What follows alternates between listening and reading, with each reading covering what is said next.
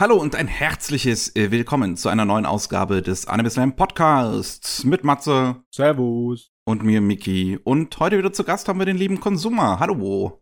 Hallo, schön, dass ich wieder dabei sein darf. Ja, immer wieder schön. Heute wird's mal keine acht Stunden, ausnahmsweise. Ah, schade.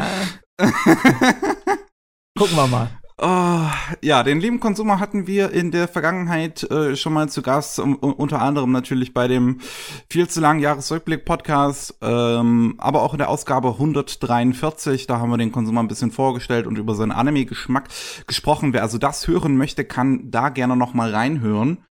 Heute habe ich ihn eingeladen, weil diese Woche, äh, also die Woche, wo wir das aufnehmen, für euch natürlich letzte Woche, wo das hier rauskommt, ähm, die Nippon Connection war. Das äh, Filmfestival in Frankfurt, beziehungsweise jetzt halt nicht, nicht so ganz in Frankfurt, weil halt die Kinos immer noch geschlossen haben.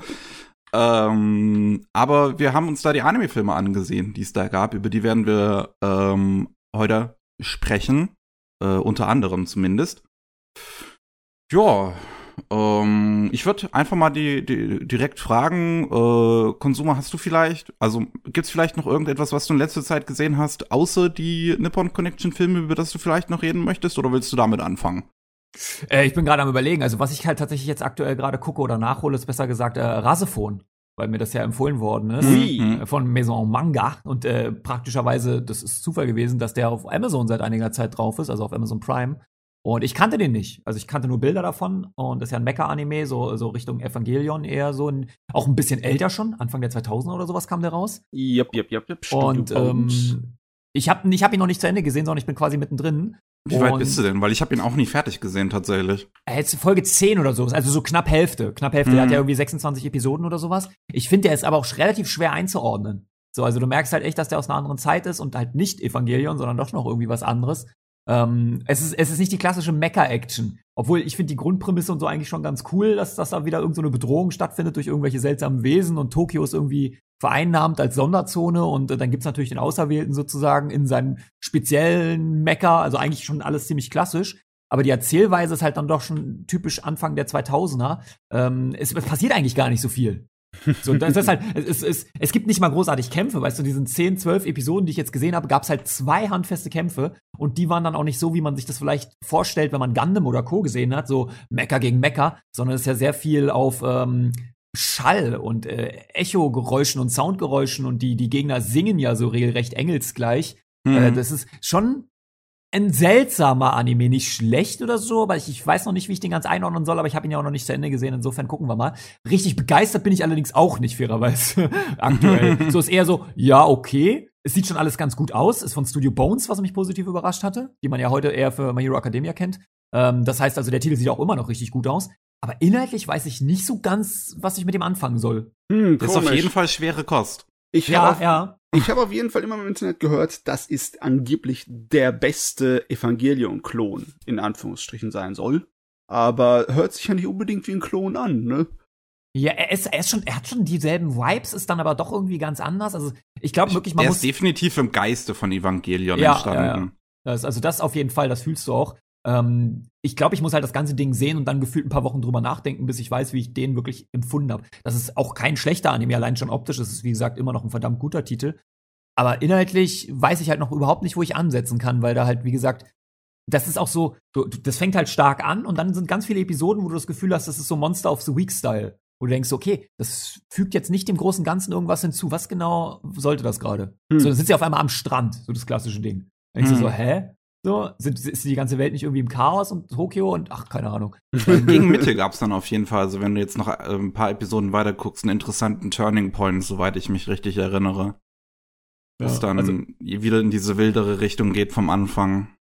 ich kann zumindest sagen, wer, wer heutzutage sagt, er schaut gerne Mecha-Anime, ähm, der, der hat wahrscheinlich dann eine andere Vorstellung davon, was das für eine Art von Mecha-Anime ist. Das ist schon der, der philosophische eher, ohne jetzt irgendwie besonders philosophisch zu sein. Das ist schwer einzuordnen. Das ist schon eigentlich ein relativ ruhiger bis jetzt. Vielleicht eskaliert er noch komplett ab der Hälfte, ich weiß es nicht. Ich, wie gesagt, da fehlt ja noch eine ganze Menge. Ähm, aber ich habe es mir irgendwie anders vorgestellt. Also ich würde sogar sagen, dass Evangelion wesentlich mehr Action, also Evangelion ist wesentlich schonenlastiger gefühlt als das, was ich jetzt gerade sehe. Weil da gibt's halt wenigstens krasse Kämpfe und Laserstrahlen und die Engel und, und äh, die prügeln sich da in der Großstadt so Godzilla-mäßig. Das gibt's bei Rasefon halt nicht. So, wenn du es abzählen würdest, wie viele Episoden in Evangelion ohne Action sind, dann hast du nicht so viele, ne? Ja, ja. Also die Actionlastigen sind definitiv in der großen Überzahl. Ja, ja, und das ist hier halt nicht so. Also die Action nimmt schon eher einen geringen Anteil bis jetzt ein und das ist dann doch relativ überraschend. Und wenn dann gekämpft wird, ist es halt auch eher, ähm, die fliegen halt gegeneinander und, und beschießen sich halt maximal, aber es ist nicht diese klassische, okay, wir ziehen jetzt hier unser riesen Laserschwert und bekämpfen uns äh, à la Gundam halt so. Das ist das halt nicht. Oder, Ja. oder Code Geass oder wie sie alle heißen. Da kannst Äh, du den Warhammer-Fan natürlich nicht mitlocken. Wenn kein Nahkampf drin ist, dann ist es ja unherrenhaft. Das kann ja wohl nicht sein. Ja, ja, ja nee. also es ist schon, ich bin, ich bin sehr gespannt, es ist auf jeden Fall ein interessanter Titel, aber ich kann halt noch nicht wirklich ein abschließendes Urteil mir bilden, weil da fehlt Ja. einfach noch so viel und ich glaube wirklich, das ist sowas, das musst du sacken lassen und wahrscheinlich sogar im Extremfall mal so ein Jahr später drüber reden, wo du denkst, ja, okay, was ist dir eigentlich konkret hängen geblieben von dem Titel? Mhm. Hm. Also in der Nerd-Szene ist der ja am ehesten bekannt gewesen wegen seinem Musikvideo, den ein Fan dazu gemacht hat, das Euphoria, das damals so, so wegweisend war. Ne? Das war das Doom der Musikvideos. Auf einmal haben das alle nachgemacht, weil, hey, guck mal, was wir für Musikvideos machen können. Wahnsinn. Ja, also wie gesagt, er ist auf Amazon Prime drauf, für alle, die Prime haben, die können ja gerne mal reingucken, hat auch eine deutsche Synchro. Muss man dazu sagen. Also, äh, die ist zwar ein bisschen durchwachsen, da merkst du, dass es die Anfang der 2000er noch sind. Ähm, da, sind, da sind sehr bekannte Sprecher dabei und Sprecher, die dann nicht ganz so perfekt sind, würde ich mal so sagen. Ähm, aber zum Beispiel auch der, der Sprecher von Ranma ist dabei, der ja schon seit Ewigkeiten tot ist, Clemens Ostermann und so weiter. Oh in einer Nebenrolle. Sowas finde ich dann immer richtig stark und interessant, weil man sich denkt, oh, die Stimme habe ich ja natürlich Ewigkeiten schon nicht mehr gehört. Ähm, aber äh, ja, alles in allem kann man sich das auf jeden Fall gut trotzdem anschauen. Also wer, wer Mecha-Anime mag, kennt den wahrscheinlich sowieso oder sollte zumindest mal einen Blick riskieren, würde ich sagen. Jetzt trotz meiner verhaltenen Meinung. Ah Gott, eigentlich, äh, ja. Schande über mein Haupt. Ich bin Mecha-Fan, aber ich habe Rassefon noch nicht gesehen. Ich habe auch immer Angst, mir das anzutun. ah ja. Ähm, Matsu, du hast mir im Vorhinein gesagt, du hast nicht so viel gesehen. Gibt's denn bei dir irgendwas, worüber du reden möchtest? Ich könnte eigentlich, weil es im selben Themenbereich ist. Ich habe nämlich auch Mecha gesehen. Mhm. Und zwar habe ich äh, Gundam The Origin mal nachgeholt. Hm. Oh, das wollte ich auch noch gucken, ja. Ich hatte mal, ich glaube, die erste Episode von Gundam The Origin gesehen, also die, äh, oder war es die ersten zwei, als die Fernsehüberstrahlung war, die Streams. Ähm, aber es hat mir nicht so gefallen und dann habe ich es ewig lang einfach liegen lassen, bevor ich es jetzt dann nachgeholt habe. Die, ähm, die Stärken dieser OVA beziehungsweise dieser Serie, die sind auch für mich halt die Sachen, die es schwer macht zu gucken. Ne? Okay. Es ist halt der Yasuhiko äh, Yoshikazu. Ne? Ja. Unser großer alter Meister.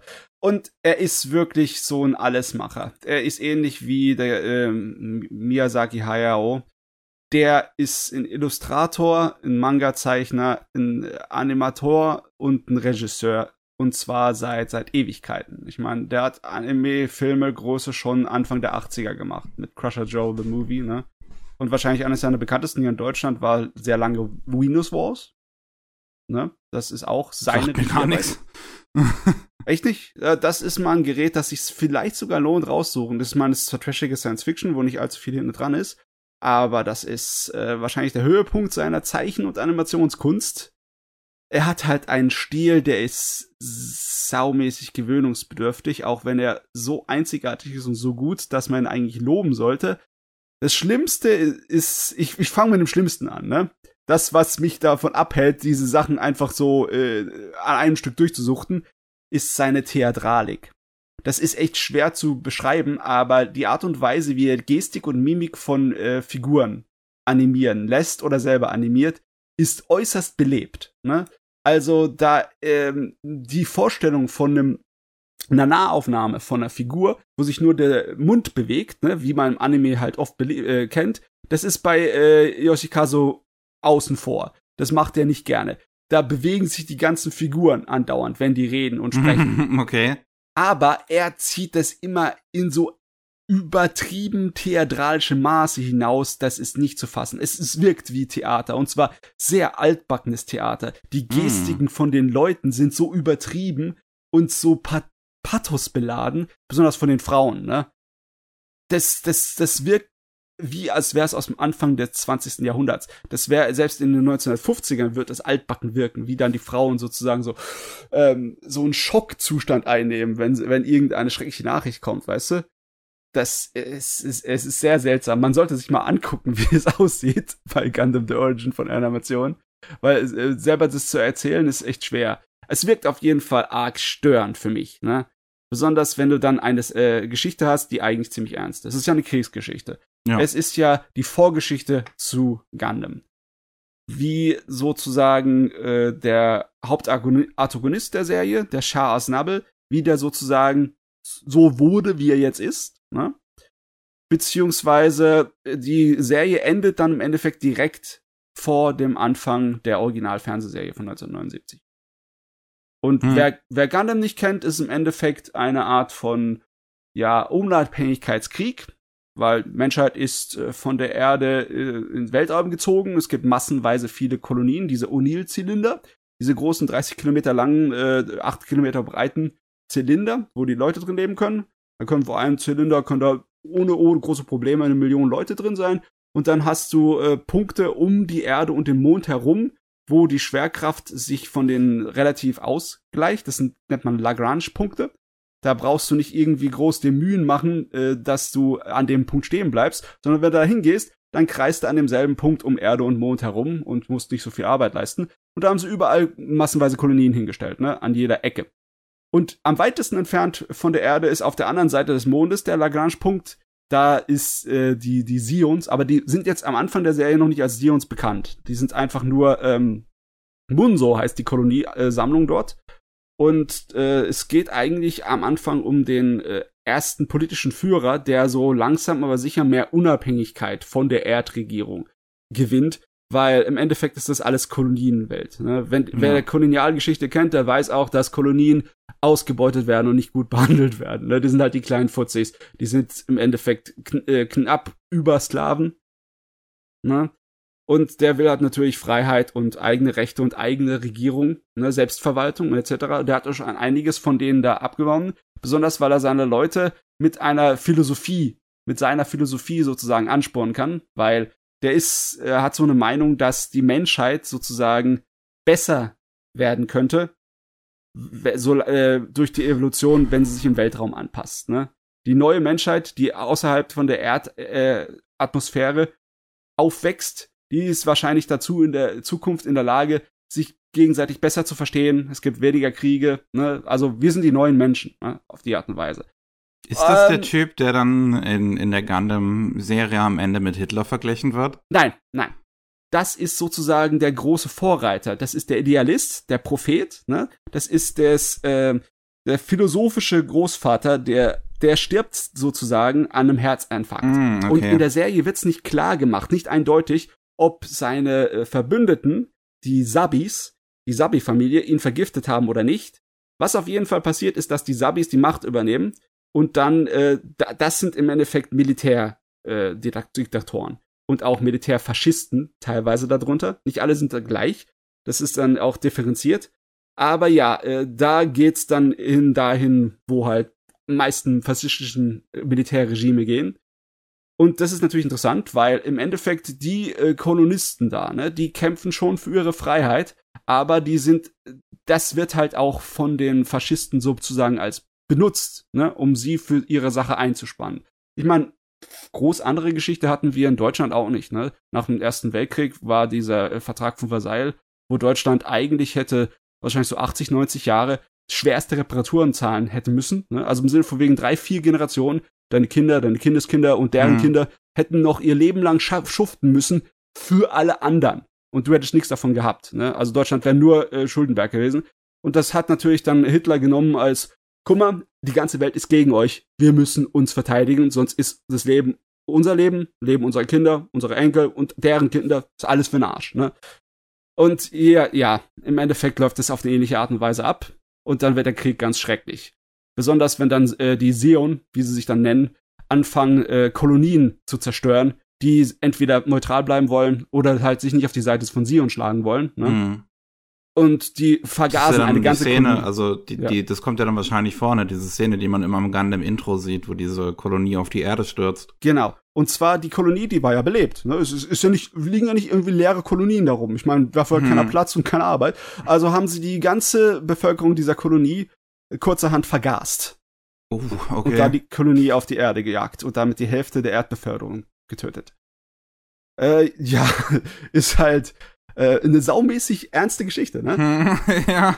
Und dann hast du das Problem, der Regisseur, der ist zwar nicht an allem immer äh, hundertprozentig äh, dran, weil der sozusagen der übergreifende Regisseur ist. Ne? Ja, der hat das der letzte Chief Wort. Director, Ja. ja. der Chief Director. Aber da versucht halt dann immer auch so ein kleines bisschen ähm, trashige Science-Fiction-Elemente und so ein bisschen Entlastung reinzubringen mit komischen Figuren und komischen Momenten. Und das passt so gar nicht, weißt du?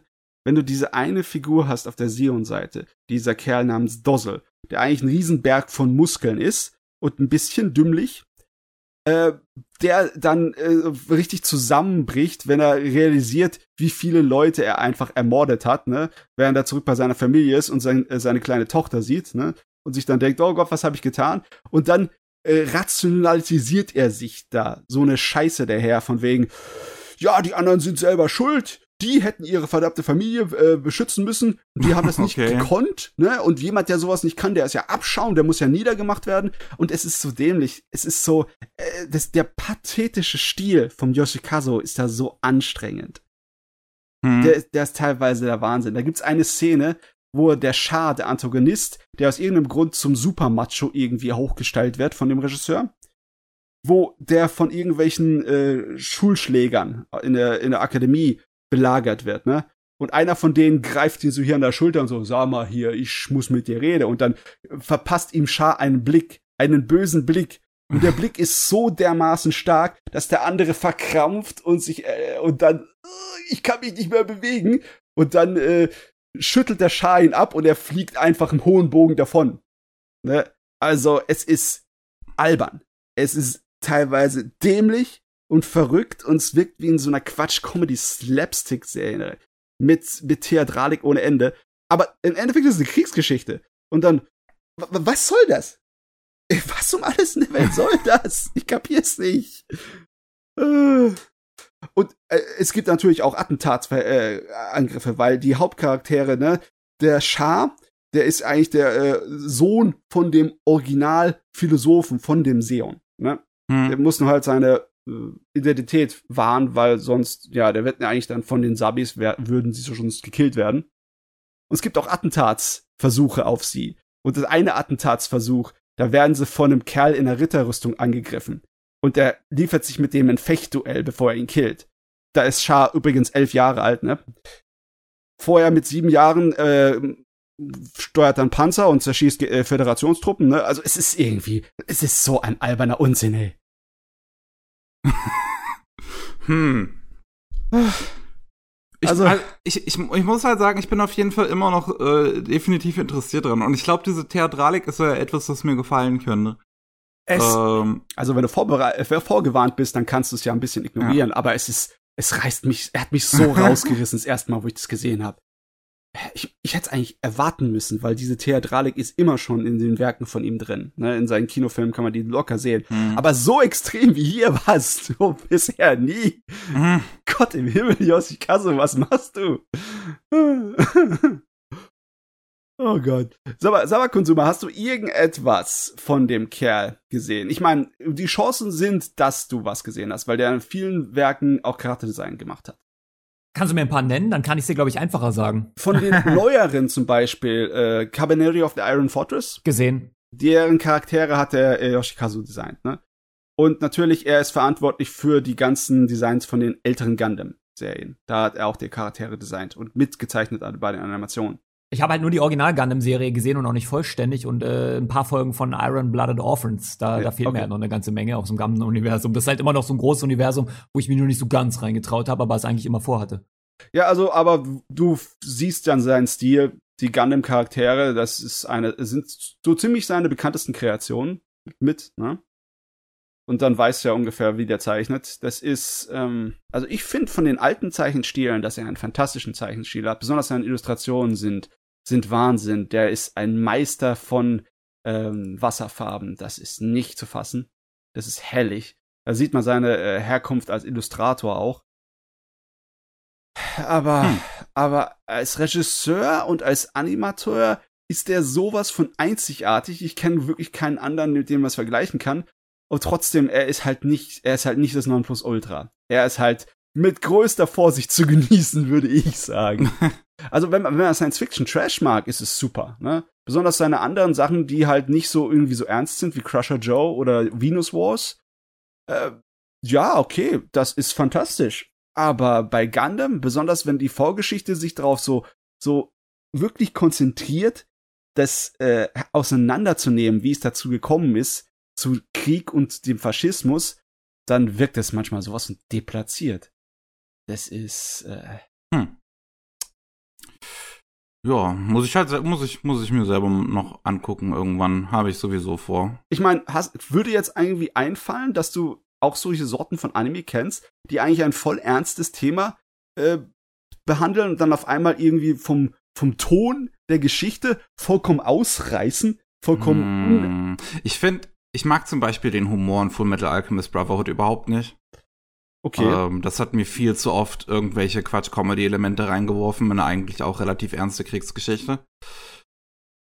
Ähm, okay, aber wenn ich das vergleichen würde, dann, dann war das definitiv nichts, was mir Gänsehaut ver, äh, verursacht und mich aus dem Zimmer rausjagt äh, bei Full Metal Alchemist. Bei Gundam The Origin war das schon anders. Da muss ich auf die Pause-Taste drücken und meinen Kopf schütteln, sage ich dir. Überleg grad. Fällt dir irgendwas ein, Konsumer? Nee, tatsächlich nicht. Ah, ja. Er seid ja Gott sei Dank noch nicht so traumatisiert. Das ist ein Vorteil. Behaltet ihn euch. jo. Ich würde auch noch mal was ähm, einwerfen, was mhm. ich gesehen habe. Ähm, und zwar habe ich äh, Michiko und Hachin gesehen. Oh, ja. okay, das ist nice. Ja, der hat mir äh, auch recht gut gefallen eigentlich. Also es geht mhm. im Prinzip um ähm, eine Frau namens Michiko, die war äh, oder die ist im Gefängnis gefangen, bricht dann am Anfang der ersten Episode aus ähm, und ähm, ist auf der Suche nach ihrer Tochter dann. Ähm, Hannah, die bei einer Familie unterkommt, die alle ziemlich arschig sind ihr gegenüber. Und ähm, Michiko befreit sie dann im Prinzip aus dieser Situation, aber Hannah ist, weiß, also auch nicht so ganz dann glücklich über die andere Situation, in der sie sich dann jetzt befindet, mit, mit Michiko als gesuchte Verbrecherin. und ähm, die beiden reisen dann durch Mexiko auf der Suche nach ähm, Hannas Vater, ähm, Hiroshi was eine recht interessante Geschichte ist. Also äh, zum einen natürlich das Setting, Mexiko, ähm, was man, oder allgemein ist es nicht nur Mexiko, spielt teilweise auch ein bisschen in Brasilien. Ähm, sehr cool als Setting. Ähm, hat man in Anime halt wirklich nicht allzu häufig. Das Einzige, was mir da jetzt natürlich einfällt, ist El Cazador. Ähm, und ich mag die Figuren und die, die Vielfalt der Figuren auch wirklich und wie es diese ganze Welt auch so ein bisschen darstellt. Also du siehst natürlich eine, eine sehr, ja, wie soll, wie soll ich sagen, sehr düstere und traurige Seite im Prinzip von Mexiko, ne, mit dem ganzen, mit den Banden, mit Verbrechern, mit Armut. Und äh, das, da scheut sich die Serie auch nicht zurück. Und äh, ich mag auch die Protagonisten beide tatsächlich sehr gerne weil sie äh, schon recht komplex ähm, geschrieben sind an sich.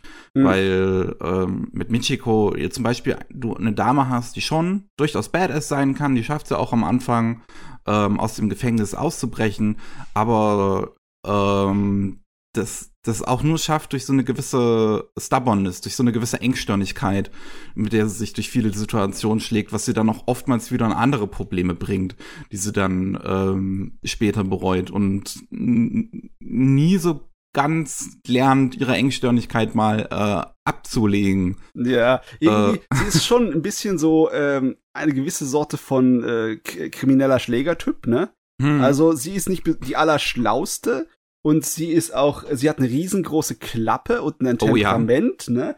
Und ja, sie geht halt gern mit dem Kopf durch die Wand. Und wenn sie mal wo dran ist, dann gibt sie nicht nach. Aber das funktioniert mal, das ist dann auch ja. ganz cool und das funktioniert auch relativ oft nicht. Ja, sehr oft nicht. Ja, das Gerät ist, wenn man sich so richtig überlegt, sehr einzigartig unter Anime, weil erstmal in Road-Movies, Road-Movies sind nicht so öfters da, mhm. sind nicht so allgemein nicht. Und dann ist es noch eine Maxploitation, ne? Also mexikanische Krimi-Dinge, aller wie die Mariachi-Filme. Ja. Und äh, das gibt's im Anime und Manga-Form relativ wenig. Der einzige Manga, der einfällt dazu, ist Wilderness vom Akihiro Ito. Und der ist außerhalb von Japan nicht so gut wie unbekannt. und meine Güte, ja. Ähm, das Einzige, was da so ein bisschen mich stört an der Serie, ein bisschen größer, ist, dass er so episodisch ist. Das, das, ich meine, das ist zwar nicht zu vermeiden, mhm. die Art und Weise, wie die Story ist, aber er ist teilweise schon arg episodisch. Manchmal vergisst man wirklich den roten Faden, der da durchgeht. Ne? Ich würde sagen, das war nicht unbedingt mein Problem an der Serie. Ähm, ich hatte so ein bisschen das, das, das Problem, dass halt die Hauptstory im Prinzip wirklich ziemlich unterentwickelt wirkt, mhm. was ähm, nicht, also nicht unbedingt die, die episodische Natur der Grund dafür ist, aber ähm, also als Beispiel, ne? Am Anfang mhm. ähm, nimmt Michiko ja dann Hana aus diesem Haus raus und äh, es ist die Frage, ob Hana überhaupt Michikos Tochter ist. Weil ähm, zumindest äh, weil auf dem Papier Hana eigentlich jünger ist, als äh, sie sein müsste, weil Michiko ist irgendwie vor zwölf Jahren im Gefängnis gelandet. Hana ist aber anscheinend nur neun Jahre alt und äh, das wäre dann irgendwie nicht, das wäre dann halt nicht möglich, dass sie ähm, die Tochter von, von Michiko und Hiroshi wäre. Ähm, und die Frage ist dann halt, ob sie dieses Tattoo äh, von Michiko hat, unten äh, so, so, so überm Schritt, äh, unterm Bauch so ein bisschen. Und ähm, das, das ist dann so ein bisschen wundert man sich so ein bisschen die ganze Zeit über der Serie, bis man es dann vergisst und es in einer Folge dann plötzlich sieht, huch, die hat ja das Tattoo da unten und das nicht großartig thematisiert wird, sondern dann halt einfach ein Fakt ist. Und das fand ich sehr komisch. Ja, sowieso. Es gibt einige Sachen, die in der Serie irgendwie so aussehen, als hätte der, hätten sie sie vergessen, ne? Einige Charaktere und Schicksale aus den einzelnen Episoden werden dann einfach so fallen gelassen, ne? Ohne dass irgendwie groß was draus gemacht wird. Ich meine, dann fragt man sich manchmal, warum hast du diese ganze Episode, diese ganze kurze Geschichte mir jetzt erzählt? Wenn du dann jetzt irgendwie alles ignorierst, was du da aufgerissen hast drin. Mhm. Äh, ja. Ja, das, das war dann immer so ein, so ein Up and Down wirklich damit mit der Serie, fand ich. Ich fand, die hat wirklich richtig gute Episoden teilweise. Oh, also ich ja, mag okay. diese etwas, etwas ruhigeren, traurigeren, melancholischen Episoden in der Serie halt wirklich sehr gerne. Mhm. Sowas wie wenn Hannah mit dem, äh, äh, mit dem, äh, ähm, hier mit dem Zirkus unterwegs ist. Mhm. Oder ähm, die eine Episode, wo Michiko sich in den Mann von der Friseurin verliebt. Ja. Äh, das, das, sind, das sind wirklich starke Folgen. Ähm, aber ja, dann gibt's halt öfters auch einfach Folgen, die dann relativ langweilig wirkten. Ähm, oh, also gerade gerade sehr gegen gegen Anfang, wo halt auch die Charaktere, wo du die Hauptcharaktere, wo du mit denen noch nicht wirklich vertraut bist, wirkt es ja komisch, sich erstmal irgendwie auf andere Geschichten so zu bauen, anstatt erstmal die eigenen Figuren überhaupt zu entwickeln. Ja, also er hat schon Schwächen, das Gerät. Ja. Aber eine Sache, die ich als ihre Stärke finde, ist äh, diese Idee von der Weg ist das Ziel. Ne? Das ist ja hm. hauptsächlich bei solchen Sachen, ne? bei solchen Geschichten. Äh, in der Hinsicht erinnert es mich sehr stark an Samurai Champloo. Ne? Ja. Wo im Endeffekt sie jagen nach einer Sache die ganze Serie nach. Aber am Ende, wenn sie zur Sache kommen, kommen sie, äh, dann ist die Sache unwichtig geworden. Hm. Ist ja hier im Endeffekt dasselbe, ne? Und dann der ganze Weg ist das, was wichtig geworden ist. So typischer klassische Roadmovie-Sache. Aber ich finde, dass es hier irgendwie so voll passt. hier Ja. passt es eigentlich Ich mag, ich mag besser. die letzten paar Episoden von der Serie wirklich dann auch noch mal echt gerne. Dieses ganze Finale, was da aufgebaut wird, finde ich großartig. Wenn dann auch noch mal die ganzen Figuren, die man vorher mal so kennengelernt hat, dann auch irgendwie zusammenkommen, wenn dann Satoshi wieder da ist, wenn die eine Polizistin wieder da ist und ähm, es fühlt sich, auch wenn du das halt schon so gerade sagst mit Samurai Champloo und sowas, es fühlt sich halt sehr wie so ein Shinichiro Watanabe Anime an, finde ich. Ja. Ähm, der hat ja hier auch äh, als, als Musikadvisor äh, mitgearbeitet. Und ähm, Regie war ja ähm, Saya, Sayo Yamamoto, die man jetzt kennt als die Regisseurin und Erfinderin von äh, Yuri on Ice. Ähm, aber vorher halt auch schon viel mit ähm, Watanabe zusammengearbeitet hat, an zum Beispiel Samurai Champloo dann. Mm, mm. ja sag, mal- sag mal, Konsumer, hast du, Ja. je- hast du was gesehen von den ganzen Sachen, die damit irgendwie in Verbindung sind? Oder hast du Michiko und Hachin gesehen? Nee, leider nicht, leider nicht. Ja. Ich hatte nur die äh, Tweets von Mickey verfolgt, aber ich Ich kannte glaube, es könnte dir Anime nicht. gefallen. Also das ist jetzt von einem Studio, das leider heutzutage nicht mehr existiert. Manglobe. Man ne? Globe. Ja. Und Manglobe ist ja auch verantwortlich gewesen für Samurai Champloo. Hast du Champloo gesehen? Ja, klar, den, den habe ich nachgeholt. Äh, ist, ist aber auch schon wieder einige Jahre her, aber ist halt Hm. natürlich so ein Kult-Anime. Ja. Ähm, wenn dir Champloo gefallen hat, dann kann ich dir eigentlich schon garantieren, dass du damit auch deinen Spaß haben könntest. Das ist natürlich so die Frage, ne? Äh, ich weiß nicht. Als ich zum ersten Mal Samurai Champloo gesehen habe, war ich nicht so begeistert. Das hat echt Gewöhnungszeit bei mir gebraucht. Wie war denn das bei dir, Konsume? Es, es ist, ist kein Anime, den ich mega feier, aber ich weiß, warum der halt diesen Kultstatus hat, weil er in seiner Form schon ziemlich einzigartig ist. Also diese Ja. Mischung aus, aus Samurai äh, mit der Musik und äh, dass es ja schon relativ locker lässig ist und aber natürlich auch so gut animiert. Mhm. Ähm, der passt aber natürlich auch sehr gut in die Zeit, in der er rauskam. Also ich weiß nicht, wie der heute ankommen würde, wenn der heute rauskommen würde. Ob der sich dann noch so behaupten können würde. das, ist eine gute Frage. Ne? ist ja mal dahingestellt, aber der, der kam zu einer idealen Zeit raus, um halt zu so einem Kult-Anime zu werden. Ähm, ist aber definitiv einer dieser Titel, wo ich sagen würde, ey, auf jeden Fall mal reinschauen, ne? So, das, das ist auf jeden Fall eine Empfehlung wert, gerade weil der halt so einen großen Namen hat und das irgendwie jeder irgendwie mal gehört hat und der steht ja auch, glaube ich, überall zur Verfügung, oder? Das ist doch so ein Ja. Titel, der, der, der gefühlt überall irgendwie mal lief. Ich weiß gar nicht mehr, wo, ich hatte die ersten Folgen damals sogar noch wirklich im Fernsehen gesehen, aber ich weiß gar nicht mehr, wo die liefen. Viva, MTV? Das könnte sein, dass es auf einen der Musiksender mal äh, hinläuft, weil das war, es gehörte halt zum Coolen. Ne? Ja, genau. Ja, genau, genau. Das, es hatte halt auch immer diesen Swag, wie man zu der Zeit gesagt hätte. Ja. ähm, es, hat- es hatte halt einen sehr viel Style und ich hatte da schon Folgen gesehen und fand das ziemlich cool, habe aber das große Ganze natürlich nicht gereilt, weil ich nie alle Folgen gesehen hatte, bis dann ich das dann Jahre später irgendwann mal nachgeholt habe. Ich weiß gar nicht mehr wo. Ja. Und ähm, die deutsche Synchro ist natürlich auch echt stark. Ja, also Michiko und Hachin ist eigentlich genau in derselben Ecke, genauso cool und äh, Ja. auch so eine tolle Atmosphäre, tolle Animationen und äh, coole To erwachsene tolle, Unterhaltung. tolle Musik auch. Aber Michiko und Hachin ist äh, im Vergleich zu Samurai Champloo ziemlich unbekannt. Das ja, ist- ich, ich kannte den ja. gar nicht, bevor Miki nicht darüber getweetet hatte. Hm. Also ich, ich bin mir nicht mal sicher, ob ich ihn namentlich vorher kannte. ja, leider Gottes ist das Ding untergegangen. Ist echt schade, weil das, Das ist. gab's mal auf Anime On Demand, aber leider auch nicht mehr. Hm. Das ist echt ein bisschen schade, dass manchmal die richtig kreativen Sachen, die was anderes probieren, was nicht im Standardding ist, einfach vollkommen gegen die Wand rennen. Aber das ist ja halt normal, ne? Das ist zu erwarten. Leider Jottes. Ja, allerdings muss ich sagen, mich reizt schon das ganze Szenario bzw. Setting. Also ich, ich mag es, wenn Anime auch außerhalb von Japan spielen. Mhm. Und Ja. das kommt ja nun wirklich nicht so oft vor. Also wenn, dann ist es noch so europäisch angehaucht, weil sie dafür einen großen Fable haben, aber Ja, klar. äh, Mittel- oder Südamerika hört man ja eher selten. Nee, äh, ich wüsste jetzt, ich wüsste, ich könnte jetzt keinen anderen weiteren Anime zeigen, außer natürlich ist es irgendein Science-Fiction-Anime wie in Gundam, wo sie halt mal über den Kontinent drüber fliegen, ne? Aber der halt in der, in der Kultur da spielt, äh, das weniger. Viel weniger. Ja, und das reizt mich manchmal schon. Ich meine, das war der Grund damals, warum ich mir Monster angeguckt habe, weil es halt in Deutschland spielt. Das war Oh. der, der ausschlaggebende Grund, weil ich dachte, so- ich wusste sonst nichts darüber. Ich dachte, oh, ein Anime in Deutschland, da gucke ich mal rein.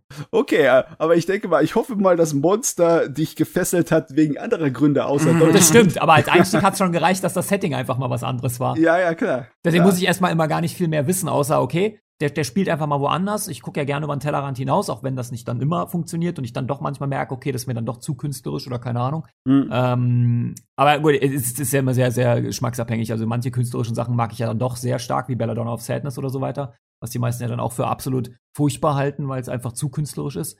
Aber ähm, ich bin äh, jedenfalls immer erstmal aufgeschlossen, wenn ich höre, okay, ein Titel macht schon was anderes. Oder wenn es sogar nur das Setting wäre. Aber insgesamt denke ich mir, muss ich mir mal angucken. Die Frage ist, äh, läuft der denn denn jetzt irgendwo? Uh, ist, Also du kannst halt die einzelnen Volumes auf, auf, auf Amazon dir zusammensammeln und kommst Ah, also dann auch auf ein er ist bisschen kaufbar. Geld. Aber Verstehe schon, ja, okay. äh, es ist halt wirklich. Äh, ich glaube, im Stream gibt's den aktuell nirgendwo. Das ist halt sehr schade. Ich müsste mal US Crunchyroll abchecken, weil die haben ja meistens alles. Äh, vielleicht schaue ich da einfach mal rein, aber ich weiß jetzt natürlich auch noch nicht, ob, ob sie ihn haben, weil manchmal haben sie dann doch nicht gewisse Sachen. Also im deutschen Streambereich scheint er im Moment nicht zu sein, leider Gottes.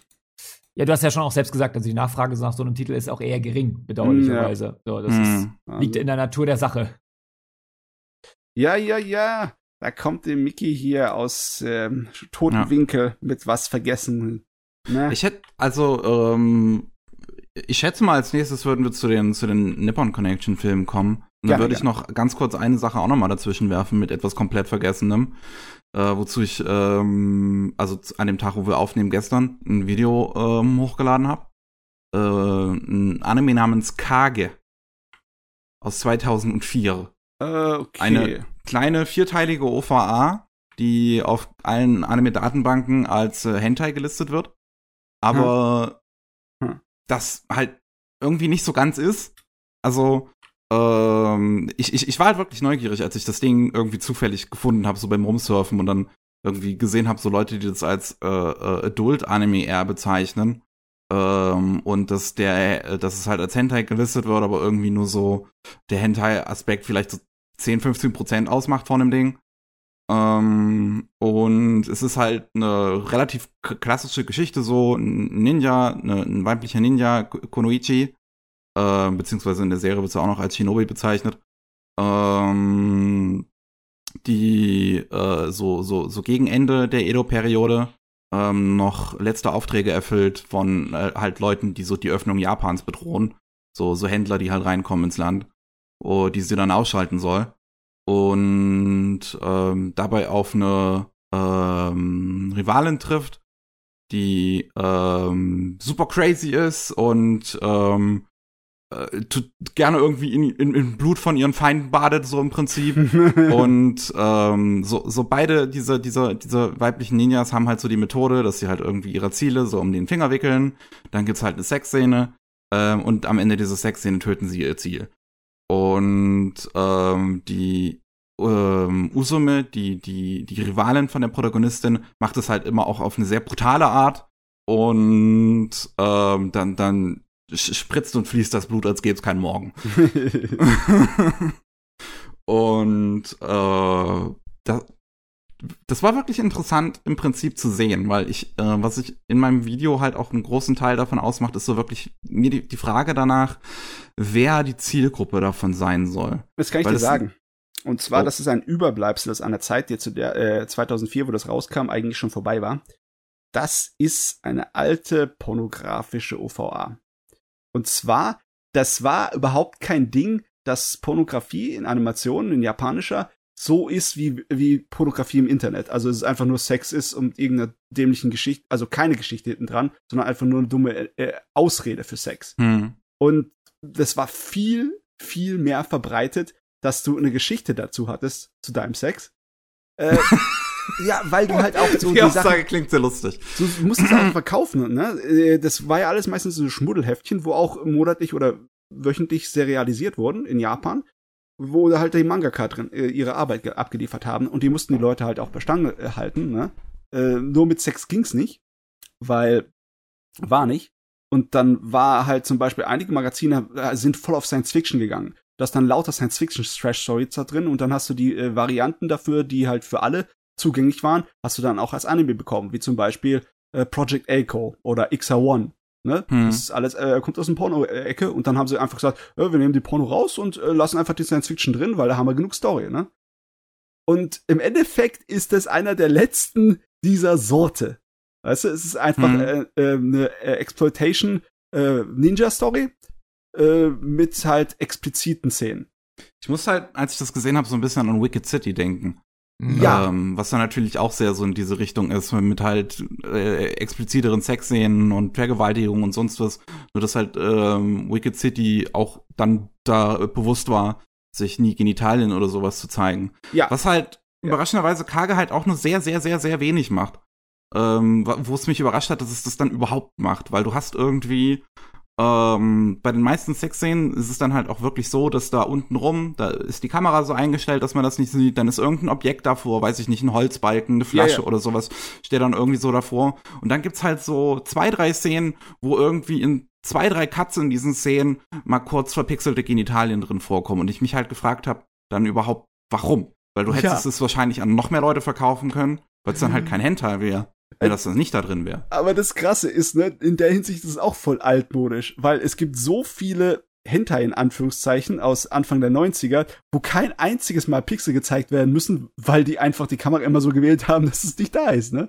Dabei ist es, äh, warum zum Geier habt ihr das einfach als pornografisches Material eigentlich äh, dann verkauft? Mhm. Aber ich, ich fand das immer toll, weißt du? Ich fand das einfach die Idee immer, dass du Erwachsenenunterhaltung hast, die nicht nur halt billiges äh, Rubbelmaterial ist. Ne? ich meine, ja, weil so no, doch alles. Oh, was Konsumer, den Begriff musst du in deinen Videos bitte jetzt in Zukunft verwenden. Rubbelmaterial. Ja, Rubbelmaterial, ich notier's mir direkt. Kommt da, sei doch mal ehrlich. Alles an Pornografie ist im Endeffekt billiges Rubbelmaterial. Es geht, und das hier sind tatsächlich Stories. Und da wird auch tatsächlich animiert und gezeichnet, um sich ein bisschen Mühe zu machen bei dem Kram. Die Kämpfe übrigens in Kage sind ziemlich gut animiert. Also, no joke. Die sind von ähm, Shinya Takashi, der sehr, sehr viele Animationen in Konosuba gemacht hat, der einige wirklich coole Tänze gezeichnet hat. Äh, zum Beispiel das Opening von Dimension W. Da hm, hat er hm, diese Szene, oh, ja. wo die beiden Hauptfiguren tanzen, die ist von ihm animiert. Das ist super geil. Das ist super geil, ja. und ähm, er hat halt die meisten Kämpfe, wie gesagt, in Kage gezeichnet und die sehen wirklich, wirklich gut aus. Also, hm. ähm, dafür lohnt es sich dann auch zu, zu gucken. Ist, ähm, die Sexszenen haben mich jetzt auch tatsächlich nie so wirklich gestört. Ich fand sie sogar in Wicked City, würde ich sagen, fast schon problematischer, weil es dann auch mehr so in so eine Vergewaltigungsrichtung ging. Ja, aber ähm, kommt also aus derselben Ecke wie die äh, Tentakel-Pornogeräte, also im Sinne von wegen böse, dämonische Monster wollen mm. deine Frauen haben. Wo halt, da müsst ihr mit der riesen Magnum wegballern. wo halt in, in, in Kage die Frauen halt eher die Hose anhaben und halt ähm, die Männer um den Finger äh, wickeln. Mm. Ähm, bis auf halt eine Vergewaltigungsszene in der zweiten Folge, die wirklich, wirklich weird ist, wo ich mich gefragt habe, warum die überhaupt drin ist, weil die so unpassend ist. Aber ja, wahrscheinlich für den Service, I guess. Ja, ja, ich meine, das ist genauso wie, äh, ich meine, leider Gottes gibt's das nicht mehr so viel so Serien, wo unnötig viel Action drin ist, ganz einfach für den Service, weil Action halt aufwendig ist und anstrengend, ne? Aber ich hätte gerne sowas, ne? Also äh, mehr Explosionen einfach nur, weil Explosionen schön sind und man es richtig merkt, dass der verdammte Autor einfach nur aus dem Grund die Explosionen reingemacht hat. hätte ich nichts dagegen. Aber ja, naja. Ist das etwas, was du sehen würdest, Konsumer? Weil du Definitiv, ja unser ja. Hentai-Experte hier bist. Ist der das? nee, nicht mal, nicht nur du deswegen, weil ich bin auch großer Fan von The Wicked City oder Ninja Scroll und solchen Sachen und es klingt, als mhm. würde es sehr stark in eine ähnliche Richtung gehen. Also, Definitiv. Äh, ich mag halt auch eigentlich diese, diese schon fast trashige Kombination aus, aus, aus Gewalt, Sex und äh, trotzdem aber ziemlich guten Animationen, die dieser Zeit auch eine gewisse Ästhetik dann meistens haben. Ich habe ja die Screens gesehen, die du bei äh, Twitter mit rangehangen hast. Das sieht schon nach einem Titel aus, wo ich mir denke, ja, ja, würde ich mir auf jeden Fall angucken, so. Das, der, könnte, der könnte mir gefallen, weil ich dann auch so ein Herz genau für solche Werke habe, obwohl ich dann meistens auch weiß, dass die halt ähm, jetzt vielleicht nicht qualitativ das Beste sind, was du jemals hättest sehen sollen, aber mhm. ähm, ja, die brauche ich genau und die das. Story in dem Ding sind halt definitiv so so lala, aber ähm, die Action ist schon ganz cool zum Beispiel. Ja, da, wie gesagt, bei Ninja Scroll ist die Story halt eigentlich auch super billo, aber ich guck den gerne und äh, da hab einfach mal einen Spaß damit, obwohl der halt super stumpf ist. Mhm. Ähm, gerade gerade weil er dann halt Gewalt und Animation so krass zelebriert. Also ähm, insofern ist, steht Kaga auf jeden Fall schon mal auf einem Merkzettel. Das, obwohl er natürlich als, äh, gerade wie du ja schon beschrieben hast, ähm, jetzt der Hinteranteil eigentlich relativ gering ist und auch schon fast eigentlich überflüssig. So. Ah, aber ich vermisse solche Sachen. Äh, die ganze Fotografieindustrie in der japanischen Animationswelt ist so langweilig, so stinklangweilig. Das sagt er zu unserem Hentai-Experten hier. Ja, aber der, der Punkt ist tatsächlich, also stimmt, das ist aber fast wieder für einen eigenen Podcast oder einen eigenen ja. Stream ein Thema, weil ähm, also mittlerweile werden ja auch wesentlich mehr Vanilla-Titel produziert im Hentai-Bereich. Also die wirklich krassen Titel, so die Zeiten von Nightshift Nurses und so sind halt vorbei. Ja, äh, du, ich hätte, ich habe nichts gegen die romantischen Komödien, die im Endeffekt dann in ihrer zensierten Fassung auf dem, äh, auch auf dem Fernsehen im Japanischen laufen. Da sind ab und zu mal welche dabei, die sind ganz nett, ne? Aber äh, ich meine den anderen Kram, der ist so, so, so billig. Das ist einfach, ja, es ist Ruppelmaterial. Es ist nix anderes. Es ist für die Katz. Ja, das merkst du doch schon, dass da, also zumindest in der Hentai-Welt, ich weiß ja nicht, ob ihr die Videos jemals gesehen habt, aber ich gehe jedes Mal wieder drauf ein, ja. dass gerade neu, neueste Produktionen ja meistens nur noch 14 bis 15 Minuten pro Folge lang sind. Ja. Ähm, also der Storyanteil ist halt, mittlerweile kannst du es nicht mehr Story nennen, sondern es ist einfach nur noch Rahmenhandlung. So, wir sind jetzt hier, das ist die Schule, das sind zwei Schüler, los geht's. Ja. So.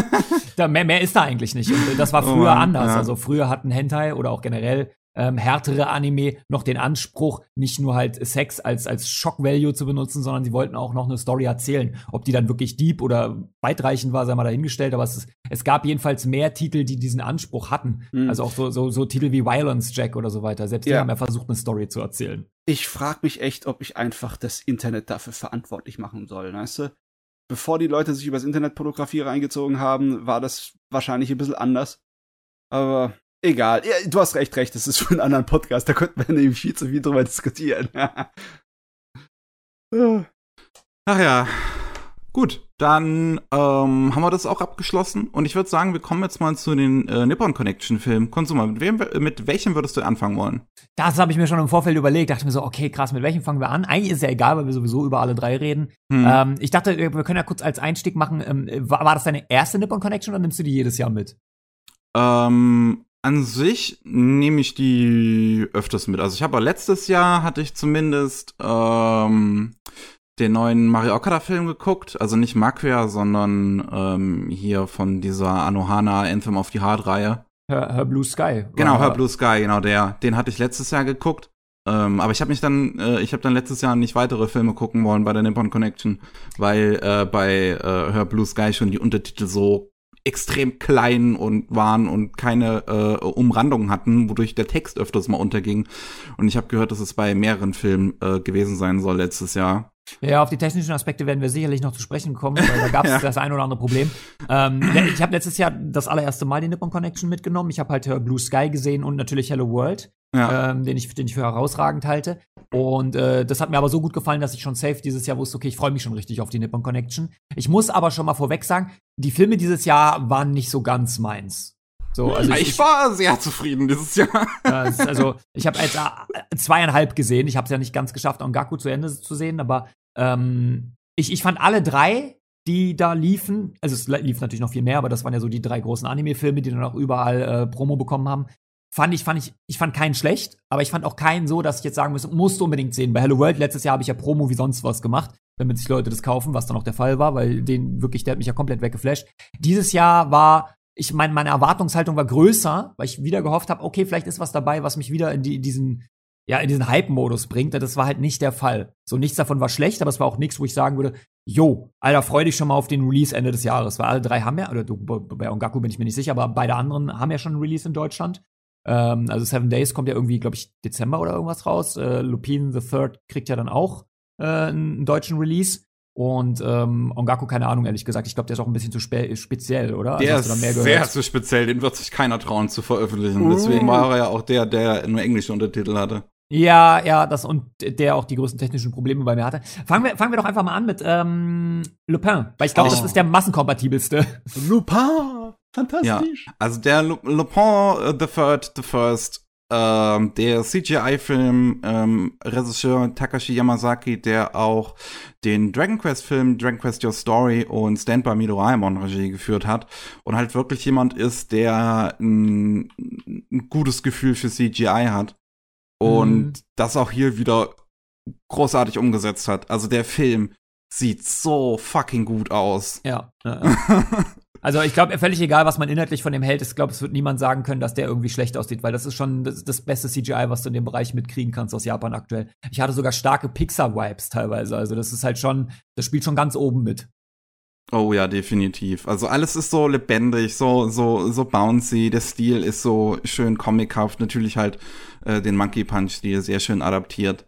Und ähm, an sich bin ich auch großer Lupin-Fan halt und habe deswegen die Story auch umso mehr nochmal genossen, weil das ist so schön einfängt. Es ist nochmal ein bisschen mehr Indiana Jones ja, äh, ja tatsächlich ähm, als als viele Lupin Sachen, aber ich ich also wirklich ich mag das so sehr. Das ist so Das ist halt dumm auf eine richtig spaßige Art und Weise. ja, ja, genau. Es ist ein locker fluffiges Abenteuer, so habe ich das wahrgenommen. Das macht Spaß. Hm. Das ist jetzt nicht das Diebste, du musst da jetzt nicht den emotionalen Impact erwarten, aber das, das macht halt einfach gute Laune. Das ist ein guter Film, den du dir einfach anschauen kannst dann und eine gute Zeit mit hast. Ja.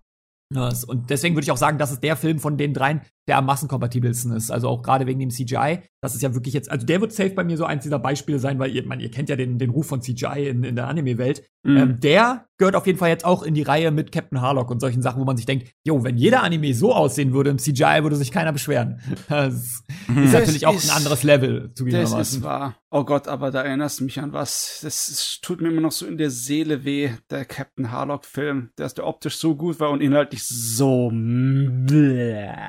Okay, ja, da, da brauchen wir nicht drüber reden, aber optisch ist er halt wirklich eine Granate und das, obwohl er ja auch schon mittlerweile zehn, zehn Jahre oder sowas alt ist. 2013 kam er, glaube ich, raus. Ja, okay, dann geht er auf die 10 steil zu und ähm, der sieht immer noch bombig aus. Also das ist schon einer der bestaussehendsten CGI-Filme aus, aus, aus Japan.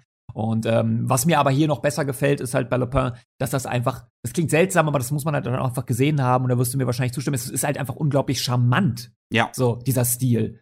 Das, also auch, auch die Bewegungen, die, die, die sind halt einfach nicht realistisch, sondern wie du auch schon gesagt hast, also das ist so comicartig, so, so, ist ganz schwer zu beschreiben eigentlich, was, was diesen besonderen Reiz ausmacht. Es macht einfach Spaß, dabei zuzugucken, wie die Figuren sich bewegen und wie die Action dort stattfindet, die natürlich komplett übertrieben ist. Ähm, aber es passt halt, es wirkt äh, trotzdem irgendwie komplett stimmig.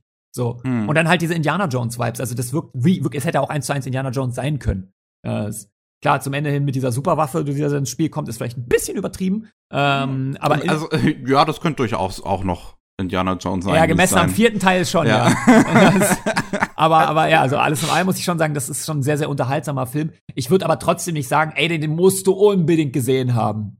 So. Außer natürlich, du bist Lupin-Fan. Ne? Aber dann schaust du ihn ja so oder so. Also das, ja, aber so für Außenstehende, weil ich bin, ich bin nicht mega vertraut mit dem Lupin-Universum, auch weil viel davon ja gar nicht zu uns kam je. Ähm, ja. Aber ich, ich muss schon sagen, ich habe mir den angeguckt, ich hatte Spaß damit und würde auch jedem sagen, jo, den kannst du angucken, der ist echt gut und gerade wenn du dich für Technik interessierst, schau den auf jeden Fall, der, der ist schon alleine deswegen schon ein echtes Brett. So völlig egal, was du inhaltlich davon magst. Also es wäre natürlich nicht schlecht, wenn du, wenn du Lupin und, und Indiana Jones und so weiter magst, weil das ist es nun mal bis auf die Kernessenz runter. Das ist ja, ich meine, wir haben jetzt gar nicht über die Story großartig geredet, aber es geht ja im Prinzip wirklich davor, dass, dass es einfach so ein Wettrennen gegen die Nazis ist, ähm, um eine Superwaffe. Da, das ist die Story zusammengefasst. Mehr, hm. mehr passiert auch nicht. Das Ganze entwickelt sich auch sehr vorhersehbar, logischerweise. Das ist jetzt nicht irgendwie, dass er die krassesten Twists, die größten emotionalen Momente oder Dramatik ist, sondern Lupin kommt da schon eigentlich relativ schneidig durch die ganze Sache durch.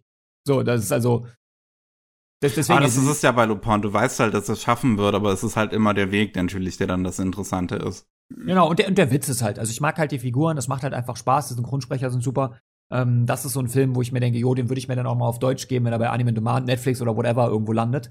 Ähm, den würde ich mir definitiv auch nochmal angucken, einfach, weil, weil der hat einfach Spaß gemacht. So. Das ist für mich aber trotzdem sehr, sehr edles Fastfood. Also, das ist jetzt nichts, wo ich monatelang drüber nachdenke oder so, sondern eher so, ja, war geil. Und weiter geht's.